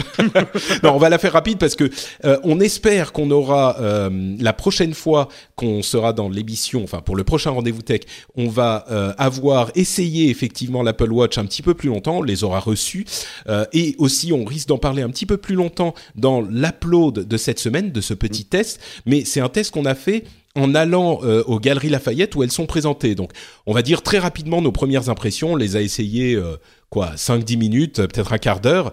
Euh, Jérôme, quelles ont été tes impressions après cet essai rapide de l'Apple Watch? Alors, comme je le dis sur Nowtech TV, euh, Marion et moi-même, on est très mitigé sur l'Apple Watch à titre personnel. Marion a été refroidie par ce test. Elle, a, de l'avoir essayé au bras. Euh, elle a trouvé, et c'est une composante importante de l'Apple Watch, son aspect visuel, son aspect fashion et son aspect mode. Elle a été déçue. Elle a trouvé le, le produit trop gros pour un bras féminin, même dans sa version petite, et ça lui allait pas. Elle ne se voit pas porter une Apple Watch. Moi, ça a été le contraire. Euh, de l'essayer à mon bras. Euh, j'ai essayé plusieurs modèles. Euh, j'ai plutôt été assez satisfait du rendu visuel et du look que ça me, me donnait. Satisfait ne veut pas dire convaincu. Euh, mais en tout cas sur cet aspect qui est finalement le seul qu'on pouvait juger vraiment aux Galeries Lafayette, qui on va dire l'aspect euh, visuel rendu et le côté fashion de l'Apple Watch, mais qui est une composante importante de l'Apple Watch hein, par rapport à tous les autres produits que Apple fait. Euh, on ne pouvait juger que cet aspect-là. Moi, j'ai plutôt été euh, elle a obtenu un petit plus de plus dans mon cœur. Mais voilà, je ne l'ai pas encore vraiment essayé, je n'ai pas reçu la mienne. Bah moi j'ai eu un petit peu la même réaction que toi en fait. Euh, j'ai jamais caché que à mon sens la l'Apple Watch comme toutes les smartwatches a priori pour moi n'était pas euh, très convaincante. Euh, c'est un usage dont je ne vois pas comment il s'intégrerait dans ma dans mon quotidien en fait. Et étrangement quand je l'ai essayé, il y a eu plusieurs surprises. D'une part le 38 mm euh, est mieux à mon poignet que le 42. Pourtant, j'ai des grandes mains euh, et j'ai eu l'impression que le 38, que la 38 mm euh, était moins mastoc. Donc euh, ça, ça a été une belle surprise Ça parce que j'ai commandé mieux à ton 38. côté princesse, effectivement. C'est ça, exactement. Voilà. Euh, et puis, euh, d'autre part, la, la Digital Crown, la couronne numérique, la, la, la petite molette sur le côté, j'ai trouvé que c'était effectivement, comme ils le disaient euh, dans leur discours marketing, une euh, interface qui était vraiment maligne, euh, de la même manière que la, la euh, Click Wheel avec l'iPod permettait en fait de faire une sélection euh, dans des, un grand nombre de fichiers sur un lecteur de MP3 où on avait énormément de fichiers. Cette Digital Crown en fait pouvait être assez utile euh, pour sélectionner différents éléments d'interface et ça je m'y attendais pas vraiment. Et hum, Ensuite, euh, la- l'aspect visuel m'a paru moins rebutant que ce, que ce dont j'avais l'impression dans toutes les photos et dans toutes les vidéos qu'on a vues, parce que moi je la trouvais pas très jolie. Là, je la trouve pas jolie non plus, mais elle est pas si gênante que ça quand elle était à mon poignet. Donc euh, là encore une surprise. Il y a une série de surprises.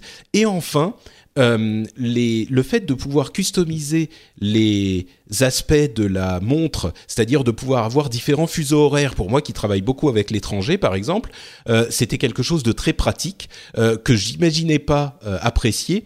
Et ça, j'imagine que c'est le cas pour les autres smartwatches aussi. Je suis sûr qu'il y a des moyens de customiser les, les autres smartwatches aussi, mais Là où j'ai vu euh, peut-être un truc un petit peu différent des autres smartwatches, et, c'est, je suis un, grand débutant, hein, je connais pas bien les smartwatches du tout, donc je me trompe peut-être, mais j'ai l'impression que les autres smartwatches sont généralement plutôt orientés sur les notifications. C'est l'essentiel de ce qu'elles font, peut-être des petites fonctionnalités euh, limitées pour euh, sélectionner les morceaux qu'on joue, répondre ou non à, à- à un SMS, ce genre de choses. Là, c'était, euh, j'avais vraiment l'impression d'avoir euh, conceptuellement un mini iPhone sur mon poignet. C'est-à-dire que je pouvais voir le potentiel pour des apps, pour euh, des fonctionnalités différentes qui seraient développées par les développeurs. Donc avoir vraiment euh, des apps qui viendraient amener une valeur ajoutée à la montre. Et euh, alors bien sûr, il y a un tas de problèmes. Hein. Comme toi, Jérôme, moi c'est un premier essai. Il y a notamment la question de la, la durée de vie, parce que encore plus si on a des apps intéressantes qui viennent augmenter les fonctionnalités, c'est-à-dire qu'on va l'utiliser plus, et donc que la durée de vie de la batterie serait un problème puisqu'elle ne dure qu'une journée et encore.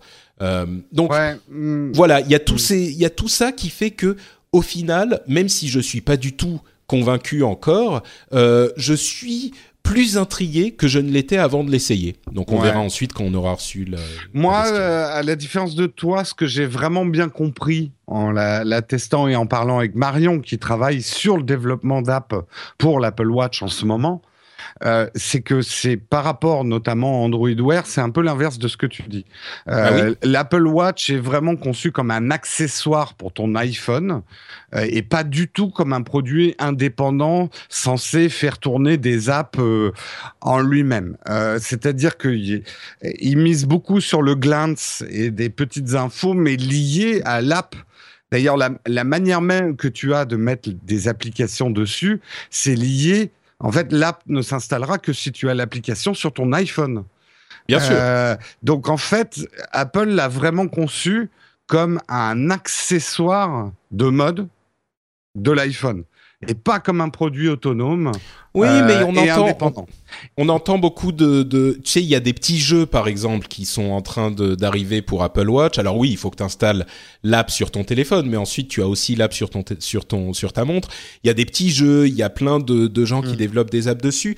Et puis ne serait-ce que par effet mécanique du poids d'Apple, euh, il y a plus de gens qui s'intéressent à la chose, donc. euh, Je sais pas. Bon, on verra ensuite. Euh, J'espère qu'on aura plus d'informations dans le, le prochain épisode du Rendez-vous Tech. Et si vous voulez qu'on en débatte un petit peu plus, euh, euh, entendre un petit peu plus sur ses premières impressions, on en parlera dans Upload cette semaine aussi. Tout à fait. Neutralité du net et zéro rating, il y a un truc intéressant qui se passe dans les pays en voie de développement, notamment en Inde, euh, c'est qu'il y a certaines sociétés qui sont en train de euh, se retirer de l'initiative de zéro rating de certains fournisseurs de services, euh, donc de services de téléphone mobile. Le zéro rating, c'est ce dont tu parlais tout à l'heure, Jérôme, c'est le fait d'offrir 10 heures euh, aux abonnés, par exemple, si on est Orange, en dehors de la limite de données qu'on peut avoir, les 2 gigas, 3 gigas euh, qu'on peut avoir en data. Euh, eh bien là, il y a en, Inde et ailleurs euh, le service internet.org qui est offert par euh, la société, enfin pardon, par l'association fondée par Ma Mark Zuckerberg de Facebook euh, pour essayer d'offrir Internet entre guillemets gratuitement ou certaines parties d'Internet entre guillemets gratuitement aux utilisateurs de euh, téléphones mobiles. Et la manière dont ça fonctionne, c'est que euh, certains services sur Internet, comme Wikipédia, Facebook ou d'autres, sont zéro ratés, c'est-à-dire qu'ils ne comptent pas dans la limite de données que vous pouvez utiliser. Évidemment, c'est une entrave grave grave, c'est sujet à débat, mais c'est une entrave à la neutralité du net euh, parce que ça veut dire que euh, tous les services ne sont plus égaux devant non pas la loi, mais devant le l'accès. Donc euh, certains services comme Clear, ClearTrip, NDTV, NewsHunt se sont retirés de internet.org pour protéger la neutralité du net, parce que justement, ça commençait à, devenir une pratique courante où les euh, les fournisseurs de services, les fournisseurs de téléphones mobiles disaient, euh, de, réseaux mobiles disaient, bah si vous nous payez, vous comptez pas dans le dans le, la limite, et si vous nous payez pas, et eh ben vous comptez dans la limite. Donc ils ont commencé à avoir peur de ça. Euh, Netflix a également euh, annoncé qu'ils allaient arrêter de euh, demander aux fournisseurs de au, au FAI euh, de ne pas compter leurs vidéos et arrêter de faire ce genre de deal. Là encore pour protéger la neutralité du net. Euh, Mark Zuckerberg a dit oui, mais bon, c'est pas tout à fait ça parce que il vaut mieux donner un peu d'internet aux gens que pas du tout d'internet.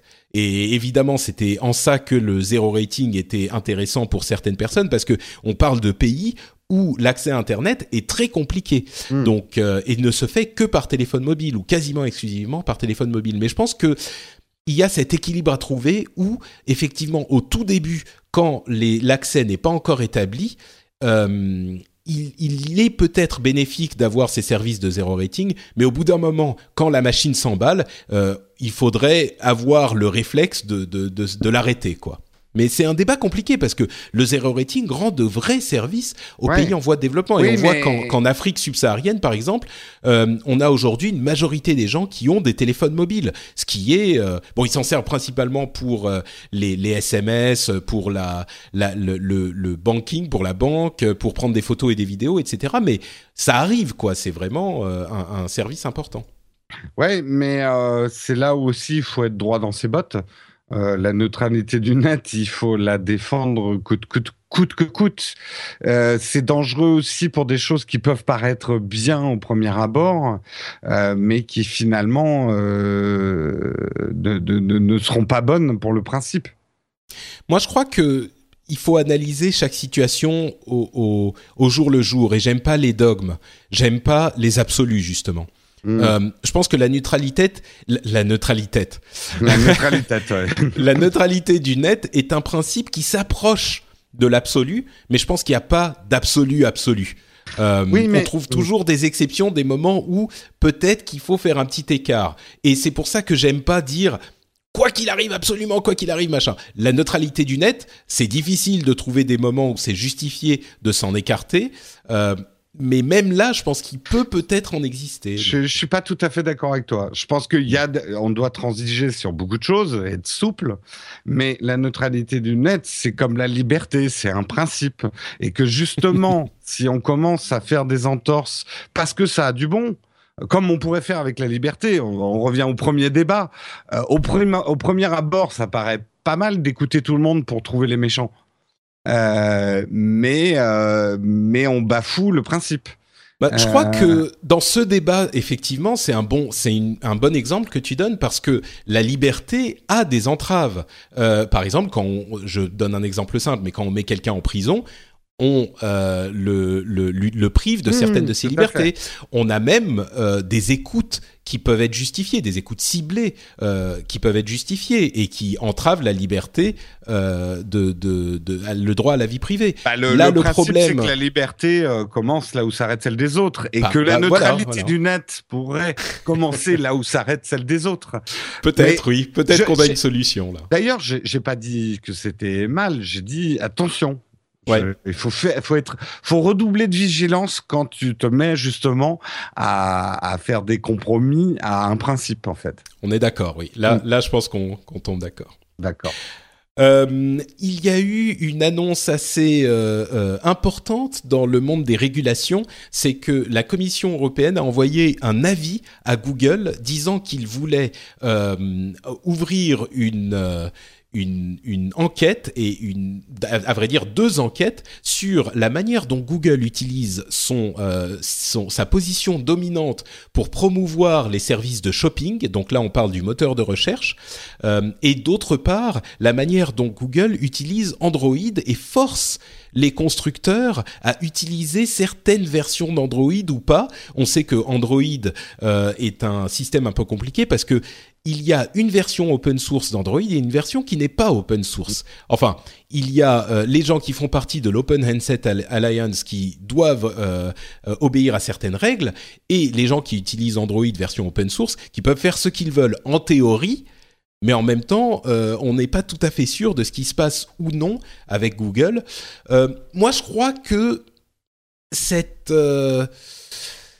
je crois que cette, ce débat est, est pas forcément mauvais à avoir parce que Google a une position tellement dominante que il faut être Mm. sûr qu'il n'utilise pas cette position dominante en Europe. Hein, euh, c'est pas le cas aux États-Unis ou pas autant le cas aux États-Unis, mais en Europe ils ont plus de 90% de parts de marché. Il faut s'assurer que les choses soient bien faites. En même temps, je pense que les gens qui poussent pour que on ouvre ces enquêtes, c'est un petit peu Microsoft ou Yahoo qui euh, eux aussi ont intérêt à ce que les moteurs de recherche soient euh, euh, aidés, même chez Google. Donc bon, Bah, De toute façon, Google a jusqu'ici contourné très habilement toutes les lois antitrust en ne vendant rien directement. Euh, ils commencent à vendre de plus en plus de choses, même à leur utilisateur final. euh, donc, euh, c'est normal que les lois antitrust se réveillent. Bon, c'est pas que ça. hein. Il y a aussi euh, le fait de pousser, c'est le, le cœur du problème, le fait de pousser leurs propres services, leurs autres services Et, euh, sur le moteur de recherche. en fait, le principe des lois de antitrust, les principes des lois antitrust, c'est pour empêcher une société d'avoir une position aussi dominante qui lui permet finalement de réguler le marché. Euh, Bah, c'est c'est que tu peux pas en fait. C'était le problème qu'il y avait eu avec euh, Internet Explorer dans Windows, c'est que tu peux pas utiliser ta position dominante dans un marché pour euh, pousser une position, euh, enfin pour pousser ton produit dans un autre marché. Mm. ou pour pousser de manière euh, de manière euh, injuste euh, ton produit dans un autre marché. C'est pour ça qu'on avait eu les problèmes effectivement avec Internet Explorer par rapport à Windows, avec euh, Windows Media Player par rapport à Windows, etc. Donc, et c'est des problèmes qui sont pas si faciles que ça en fait. Euh, le, le- ce que je crains, c'est que ce genre d'enquête, bon là, euh, Google a quelques semaines pour répondre et puis ils vont voir s'ils ouvrent l'enquête ou pas. Bref, ce genre de truc prend tellement de temps que au final, à partir quand on arrive enfin à une résolution, euh, bah souvent le marché a tellement évolué que ça n'a plus autant lieu d'être. Donc, mais bon, je suis je suis ni pour ni contre là. J'attends de voir. Les choses et- vont vite et bah, les gouvernements ont du mal à aller aussi vite que les innovations et que le marché. Quoi. D'ailleurs, le Sénat français veut imposer un, un ballot screen euh, à Google. Vous vous souvenez, ce ballot screen, justement, on parlait de Internet Explorer. C'est euh, un écran où on vous demande de choisir euh, le, le, le navigateur, par exemple, que vous voulez utiliser. C'était le cas dans le Windows. Là, il y aurait une, une imposition d'un ballot screen recherche Euh, pour Google, ça me paraît quand même un petit peu poussif parce que le, le cœur de ce qu'ils font, c'est de la recherche. Donc, euh, proposer, surtout que même dans Chrome, par exemple, ils vous disent est-ce que vous voulez utiliser Google comme moteur de recherche quand vous installez, quand vous, vous installez leur navigateur? Je pense qu'ils sont quand même assez euh, honnêtes sur ce point. Et euh, ils veulent aussi euh, demander à Google de révéler les détails de leur algorithme de recherche. Et là, je pense qu'on est en plein dans les problèmes des politiciens qui ne comprennent pas l'importance euh, technique de certains aspects, parce que si Google révèle les détails de l'algorithme de recherche, ça permet à tous les spammers du monde d'abuser de ces détails, de savoir exactement comment faire pour trouver le petit truc qui va faire que en euh, mettant plus de tels mots ou plus de telles formules, on va arriver en haut des euh, résultats et donc les résultats ne seraient plus euh, uniquement liés à la performance du site mais à la manière dont euh, les gens peuvent encore plus qu'aujourd'hui utiliser le, le système pour le détourner quoi. Ça à mon avis, je suis beaucoup moins pour. Mm. Twitter a redesigné sa homepage. En fait, depuis quelques temps, euh, je crois que c'est déjà le cas. hein, euh, si on va sur twitter.com, on n'a plus l'invitation à s'inscrire, mais on a des informations sur ce qui se passe sur Twitter. C'est pas encore le cas, mais on a vu des des Des screens. des, des screens, ouais. Mm. Et c'est hyper important ça. Est-ce que tu sais pourquoi c'est important, euh, Jérôme?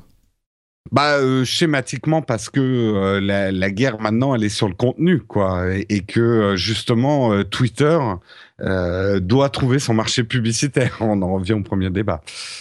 D'une certaine manière, oui, c'est un petit peu ça. C'est Mm. que ils ont besoin d'avoir plus. Enfin, ils ont besoin. Ils peuvent de cette manière avoir plus d'utilisateurs. C'est les fameux utilisateurs qui ne sont pas logués, qui ne sont Oui. pas connectés à Twitter. Mm. Et là, c'est vrai que Twitter est un outil formidable pour s'informer en temps réel ou pas en temps réel sur ce qui se passe dans le monde et ce qui se passe sur la toile. Et en fait, ils se coupaient de toute une partie de leurs utilisateurs potentiels en n'offrant aucune information Ouais. aux gens qui n'étaient pas, euh, qui n'avaient pas de compte. Et là, ils peuvent proposer euh, des informations aux gens qui vont juste sur Twitter comme ça pour voir ce que c'est. Et, et je pense que ça peut devenir euh, un réflexe parce que quand on entend parler d'un truc et on ne sait pas très bien ce qui se passe, euh, je peux imaginer que même les gens qui n'ont pas de compte iraient sur Twitter, cliqueraient sur euh, le truc qui est mis en avant, qui suit cette conversation, euh, et pourraient essayer de comprendre ce qui se passe comme ça en temps réel.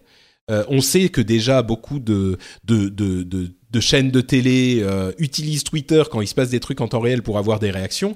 Là, ça pourrait euh, être utile même pour les gens qui, euh, qui, qui n'ont pas l'habitude de Twitter. Quoi. Je pense que à terme, ça peut vraiment devenir un outil pour tout le monde. Ouais, et d'un point de vue marketing, et de toute façon, il faut en être conscient, Twitter ne peut pas continuer à être, euh, à rendre les services qu'il nous rend euh, sans trouver sa monétisation. Et tout ça fait partie de la monétisation de Twitter. On retombe sur le premier truc. Est-ce que les gens paieraient pour utiliser Twitter? Je pense pas. Donc, il va bien falloir trouver des moyens de financer euh, le truc, quoi. À vrai dire, là, ça serait même un problème encore plus grave, c'est que si il y avait des gens qui payent pour utiliser Twitter et que les autres ne peuvent pas l'utiliser, eh bien Twitter perdrait de son intérêt parce que son intérêt c'est que tout le monde y soit. Donc, Exactement. Le MacBook Retina a vu ses premiers tests. Vous savez, c'est ce fameux Ma- MacBook qui a été présenté il y a quelques semaines ou deux mois, euh, qui est hyper fin et qui n'a qu'un seul port euh, USB. Et les premiers tests sont pas hyper positifs. hein. La plupart des gens disent bon, c'est pas mal si on veut faire du mail, ce qui est finalement cette, euh, son, son, son utilisation euh, principale, mais il souffre un petit peu comme le premier MacBook Air euh, à son époque du fait que ça soit vraiment une première version et que les sacrifices qui ont été faits pour arriver à ce niveau de portabilité, et notamment le fait qu'il n'y ait un seul qu'il n'y ait qu'un seul port USB, euh, font que l'utilisation même de la machine en souffre. Euh, elle n'est généralement, je pense, pas recommandée euh, par la plupart des tests que j'ai vus. Ouais. Bah, là, faut dire que l'Apple fanboy un peu couillon, il s'est fait avoir parce que il- à la présentation, ils ont pas caché que c'était quand même un processeur très très moyen. On est à la limite effectivement de ce qu'on peut faire en bureautique, quoi. Euh, euh, même tu mets trois images sous Word, ça, euh, sous, sous Pages, pardon, euh, ça va ramer quoi un processeur comme ça. Ouais, c'est bon. Je pense pas que je pense que les gens qui l'utilisent, euh, enfin qui l'achètent, j'espère en tout cas, à moins que ça soit pour le tester, savent qu'ils peuvent pas faire grand chose avec. Donc. euh. Et tiens, à propos, puisqu'on parle du MacBook euh, Retina, j'ai eu beaucoup de commentaires. On parlait la dernière fois de Chrome OS et de la manière dont certaines personnes l'utilisaient et de la manière, enfin, et de si même certaines personnes l'utilisaient. Et il y a beaucoup de gens qui sont venus sur frenchspin.fr pour laisser des commentaires et dire euh, qu'ils avaient, qu'ils adoraient leur Chrome OS, euh, que ça convenait à la plupart des, usages. Et beaucoup de gens ont dit aussi un aspect que j'avais pas forcément euh, pris en compte, que c'est extrêmement facile à gérer et à maintenir à jour et tout ça. Et comme ça convient à énormément d'usages simples, navigation, peut-être quelques utilisations bureautiques avec des, des, des services en ligne dont la plupart sont utilisables aujourd'hui, hein, que ça soit euh, les, applications Google ou les applications Office euh, ou les applications même euh, Apple, toutes sont utilisables en ligne. Donc ça, peut vraiment convenir à énormément de gens. Donc voilà, merci de vos témoignages. C'est vrai que ça m'a un petit peu remis la tête à l'endroit sur Chrome OS. Du coup, je me dis, je suis peut-être, j'étais peut-être un peu trop dur avec cet OS. Il y a plein de gens qui, qui s'en servent et qui en sont contents. Et je comprends un petit peu pourquoi maintenant. On, a, on arrive dans un marché de l'informatique où la valeur d'usage et les gens commencent à mieux comprendre que euh, il n'y a pas euh, d'ordinateur qui fait tout. Enfin, voilà, il y a des usages qui nécessitent pas d'acheter des grosses machines, quoi. Et, et on a des usages simples, hein, euh, et, et un système comme ça peut, peut très bien fonctionner pour des usages simples et rendre de grands services à un prix quand même super intéressant. Quoi. C'est sûr, termes dans de le cas de hardware. Chrome OS, ouais. Mm. Euh, donc soit vous payez un, un, un truc pas cher pour Chrome OS, euh, soit vous payez à peu près 5 ou 6 fois le prix et vous achetez un MacBook euh, qui fera à peu près la même chose. Mm. Je caricature, j'exagère. Ouais, mais il est pas en doré, quoi. Ah, c'est vrai. c'est Ouais. vrai. Oh, vous voulez le peindre en doré, votre Chrome OS, ça marche. Ah bah il va être beau, tiens. Euh, Activision a annoncé un nouveau Guitar Hero. Euh, c'est plutôt du domaine du, rendez-vous jeu, et d'ailleurs on va en parler beaucoup dans le prochain rendez-vous de jeu la semaine prochaine.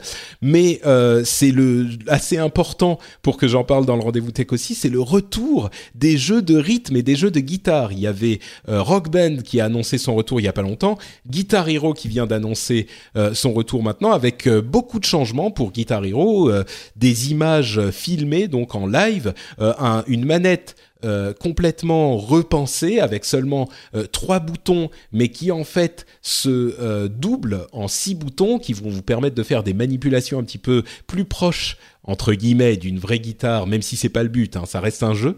Euh, plein de petites choses, par contre, incompatibles avec ce qu'ils avaient fait avant. Il faudra tout racheter. Ça arrivera sans doute euh, à la fin de l'année. Moi, je pense que ça peut fonctionner, même si les gens pensaient en avoir marre de tous ces jeux. Ça fait suffisamment longtemps et la musique fait partie de euh, ces choses-là comme le sport ou comme euh, enfin il y a des jeux de foot des jeux de basketball des jeux de de, de, de, de tous les jeux de sport qui se vendent tous les ans il y a pas raison que la musique fasse pas partie de ce monde aussi Oui, tu es prêt à acheter une guitare en plastique Ah, Jérôme? ah, Moi, je suis complètement hermétique. euh, Enfin, je suis, je déteste les jeux de rythme. J'ai jamais, j'ai jamais joué à ça et j'y arrive pas et ça m'intéresse pas. Ah c'est parce je- que tu y arrives pas peut-être Ah oui, oui, oui, oui, euh, mais j'ai du mal à voir l'intérêt. Mais après, je ne, je ne peux que voir le succès que ça a, donc je me doute qu'il y a un phénomène. Mais moi, à titre personnel, euh, et j'ai peu de temps pour le jeu vidéo, donc je le passerai pas à essayer de faire des riffs de guitare euh, sur un truc en plastique. Ah, peut-être que tu pourras, pour le principe, tester sur euh, iPhone ou iPad, parce qu'il va arriver sur toutes les machines, y compris iPhone, iPad, et vous pourrez connecter votre euh, appareil mobile à votre télé pour streamer la vidéo du truc euh, sur votre télé. C'est, Ah. ça sera, c'est pratique ça. Bon, Oui, ça coûtera oui, quand oui. même 100 d'euros- 100 100 dollars, donc a priori 100 euros pour la guitare et le jeu. D'accord. Non, non, mais je me doute pas qu'il y ait un marché. C'est, c'est, ça va marcher, mais moi, j'avoue que je m'intéresse C'est pas, pas à pour ça. toi. Non. pour toi. Euh, Vivendi sera sans doute bientôt propriétaire de Dailymotion. On en parlait la semaine dernière avec euh, ce mouvement du gouvernement qui bloquait euh, l'offre du, du, du, du chinois, euh, eh bien Vivendi a fait une offre. Donc euh, voilà, peut-être que Dailymotion va On a évité rester. le péril jaune. Exactement. Et enfin, en parlant de péril jaune, merci pour cette transition. Euh, il y a C'était un- très ironique, hein, je précise, avant d'avoir euh, des, des mails euh, des furieux. mails furieux. non, je trouve ça, enfin bon, je trouve ça débile, mais bon. Oui, non, mais Ouais, c'est voilà. Euh, eh bien justement, quand on parlait de, de, de ça, de la Chine, euh, on connaissait le Great Firewall. euh, vous vous souvenez de, de ce Great Firewall euh, qui est le grand euh, firewall de Chine qui bloque euh, l'accès aux sites que la Chine n'aime pas. Un petit peu, vous savez, comme le blocage administratif en France, les sites euh, qu'on n'aime pas, on les bloque au niveau des FAI. Bon, c'est un petit peu la même chose avec un seul FAI euh, pour la Chine. Eh bien, euh, il y a désormais un, un- des, des- des indices selon lesquels il existerait aussi un Great Cannon, Mm. qui est un grand canon, qui est en fait une machine, enfin un ensemble de machines à faire des attaques DDoS. Vous savez, ces attaques de, de déni de service distribués qui peuvent couler n'importe quel site pendant ou n'importe quel service pendant euh, assez longtemps. Il semblerait que la Chine, euh, c'est des rumeurs, hein, les- évidemment les officiels chinois ont nié la chose de manière véhémente. Euh, on niait. On euh, dit que ça n'était pas le cas. Comment on dit la, officiellement quand on, quand on dit que ça n'est pas le cas? Deny en anglais. Un déni? Oui, mais non, parce que déni, c'est genre euh, tu nies quelque chose qui est vrai. Là, ils disent que c'est pas vrai. Euh, bon, Euh, les, les, les gens je, qui savent je parler con- français, je conteste fermement. voilà, ont contesté fermement la véracité de cette euh, rumeur.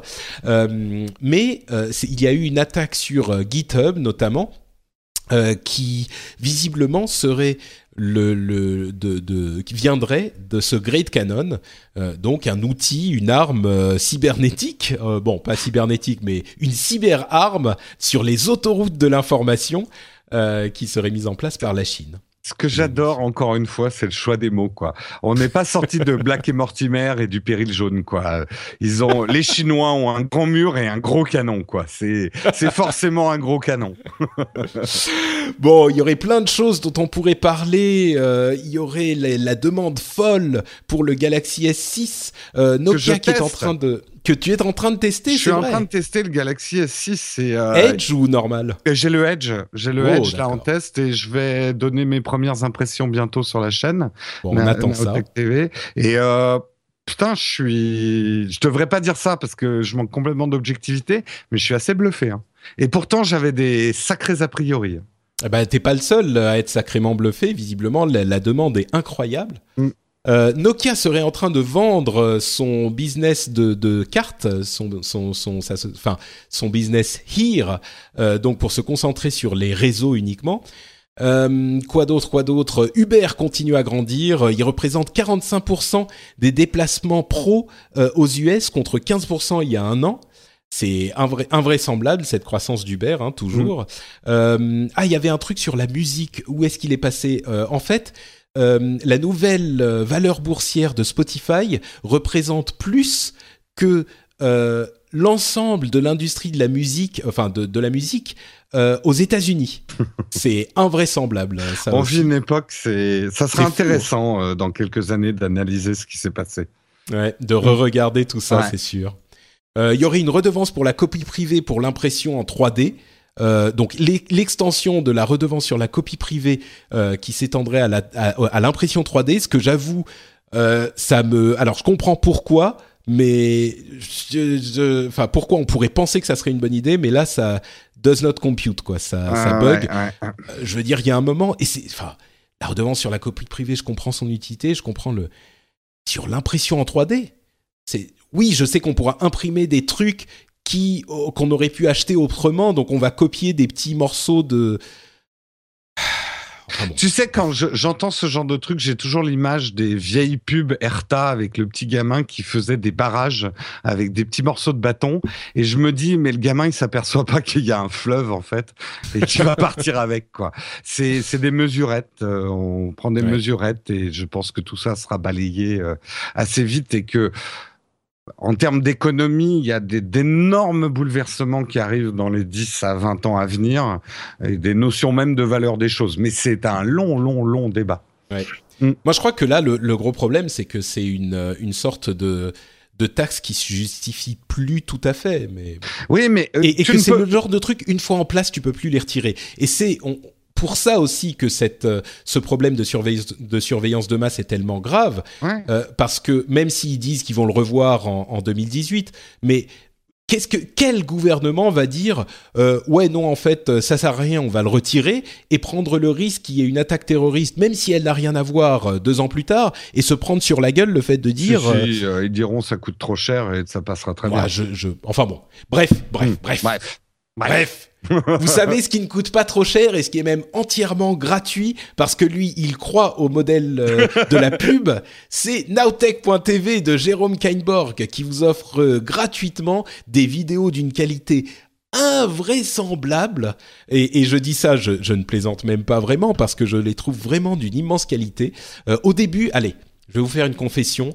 Jérôme m'a dit euh, sur ma chaîne Nowtech TV, je vais faire des trucs, des programmes longs et je vais tabler sur la qualité plutôt que la, la le relais de l'information rapide. Et moi je lui disais mais euh, c'est compliqué. Euh, si tu veux vraiment que ça marche, il faut faire du du de la de la vidéo, il faut en faire plusieurs quoi avec ce modèle de pub. Ouais, une webcam, et, un micro et zoom, on y va. Quoi. Voilà. Mmh. Et bon, même si, comme tu le dis, financièrement, c'est pas forcément viable, je trouve que le résultat est vraiment admirable. Et je trouve, je vais te faire un, un compliment, que tu es dans la veine de ces euh, youtubeurs exceptionnels comme MKBHD, Oh. euh, Marcus, Marcus Alors là, là, là, là, je sais plus quoi dire parce que de- tu me parles de mon maître. non, mais c'est c'est c'est vraiment une euh, il y a une une qualité à, à cette chaîne Nowtech TV si vous ne regardez pas parce que l'humour euh, incroyable de Jérôme est allié à une qualité d'image et de et de de, de production euh, qu'on retrouve rarement sur YouTube et je vous encourage vraiment à aller euh, regarder ça. Bah, c'est sur euh, nowtech.tv. Je, je, je ne sais plus quoi dire. Je sais plus où me mettre, Patrick. Bah, Mais- écoute, dis-nous mais- dis-nous où, où on peut te retrouver Eh ben, ailleurs. que- Sur Nowtech TV, et si vous voulez voir les coulisses, parce que en plus, je, je vous montre mes trucs et astuces, genre euh, mon plateau à fromage électrisé pour faire tourner un smartphone, pour faire un plan comme chez Apple. Les coulisses de l'émission, vous les retrouvez sur Snapchat. Je m'amuse beaucoup à montrer un petit peu comment je fais. Euh, et donc, euh, vous pouvez suivre sur Snapchat en cherchant nowtech.tv sur Snapchat. Et, euh, et voilà, il y a de plus en plus de monde qui vient sur le Snapchat et c'est assez rigolé, assez rigolo. Je vous montre pas que les coulisses de l'émission, hein, je vous montre aussi ce que je mange et, euh, et, et des trucs pas intéressants comme ce qu'il y a sur Snapchat. Quoi. Très bien. Donc, euh, et bien sûr, il faut pas oublier Jérôme Kainborg sur Twitter. Également. Sur Twitter, tout à fait. Merci Jérôme d'avoir participé à l'émission. Merci à vous tous de nous avoir écoutés, de nous avoir suivis euh, sur ces sujets aussi qui sont parfois un petit peu arides, euh, comme ceux de la, la, la loi sur le renseignement, est-ce que c'est que la liberté, et pourquoi c'est important de, de continuer à, à être comme Naruto et à ne pas baisser les bras, euh, sur les sujets de la manière dont sont transformés les, les, les modèles d'affaires des médias qui sont évidemment liés à la question d'Internet. C'est encore une fois des sujets qui sont pas faciles euh, parfois, même si on essaye d'être rigolo en les traitant, euh, mais c'est des sujets qui sont importants Mm. et c'est ces sujets-là euh, difficiles qu'il est important de comprendre si on veut comprendre le monde dans lequel on vit euh, et ne fait. pas le traverser euh, avec des œillères. Donc, Et euh, même, même si c'est pas lié quelque part moins important, le débat qu'on a eu autour de YouTube, c'est finalement tout le débat sur le contenu et la gratuité d'Internet. Donc finalement, les choses quand on y pense se rejoignent aussi.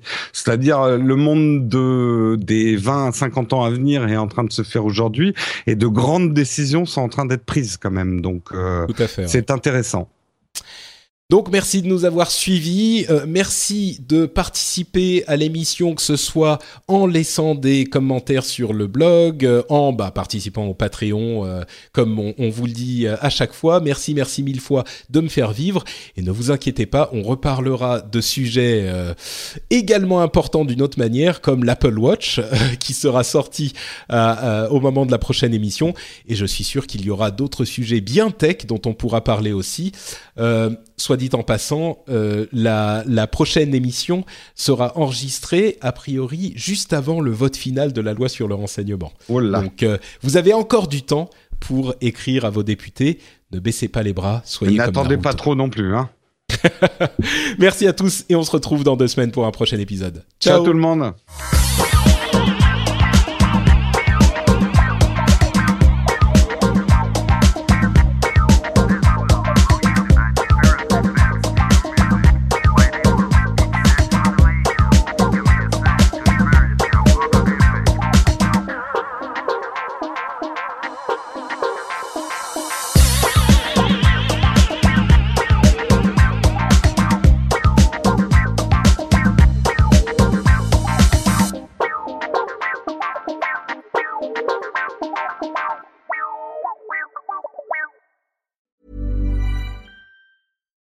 Flexibility is great. That's why there's yoga. Flexibility for your insurance coverage is great too. That's why there's United Healthcare Insurance Plans. Underwritten by Golden Rule Insurance Company, United Healthcare Insurance Plans offer flexible, budget friendly coverage for medical, vision, dental, and more. One of these plans may be right for you if you're, say, between jobs, coming off your parents' plan, turning a side hustle into a full hustle, or even missed open enrollment. Want more flexibility? Find out more about United Healthcare Insurance Plans at uh1.com.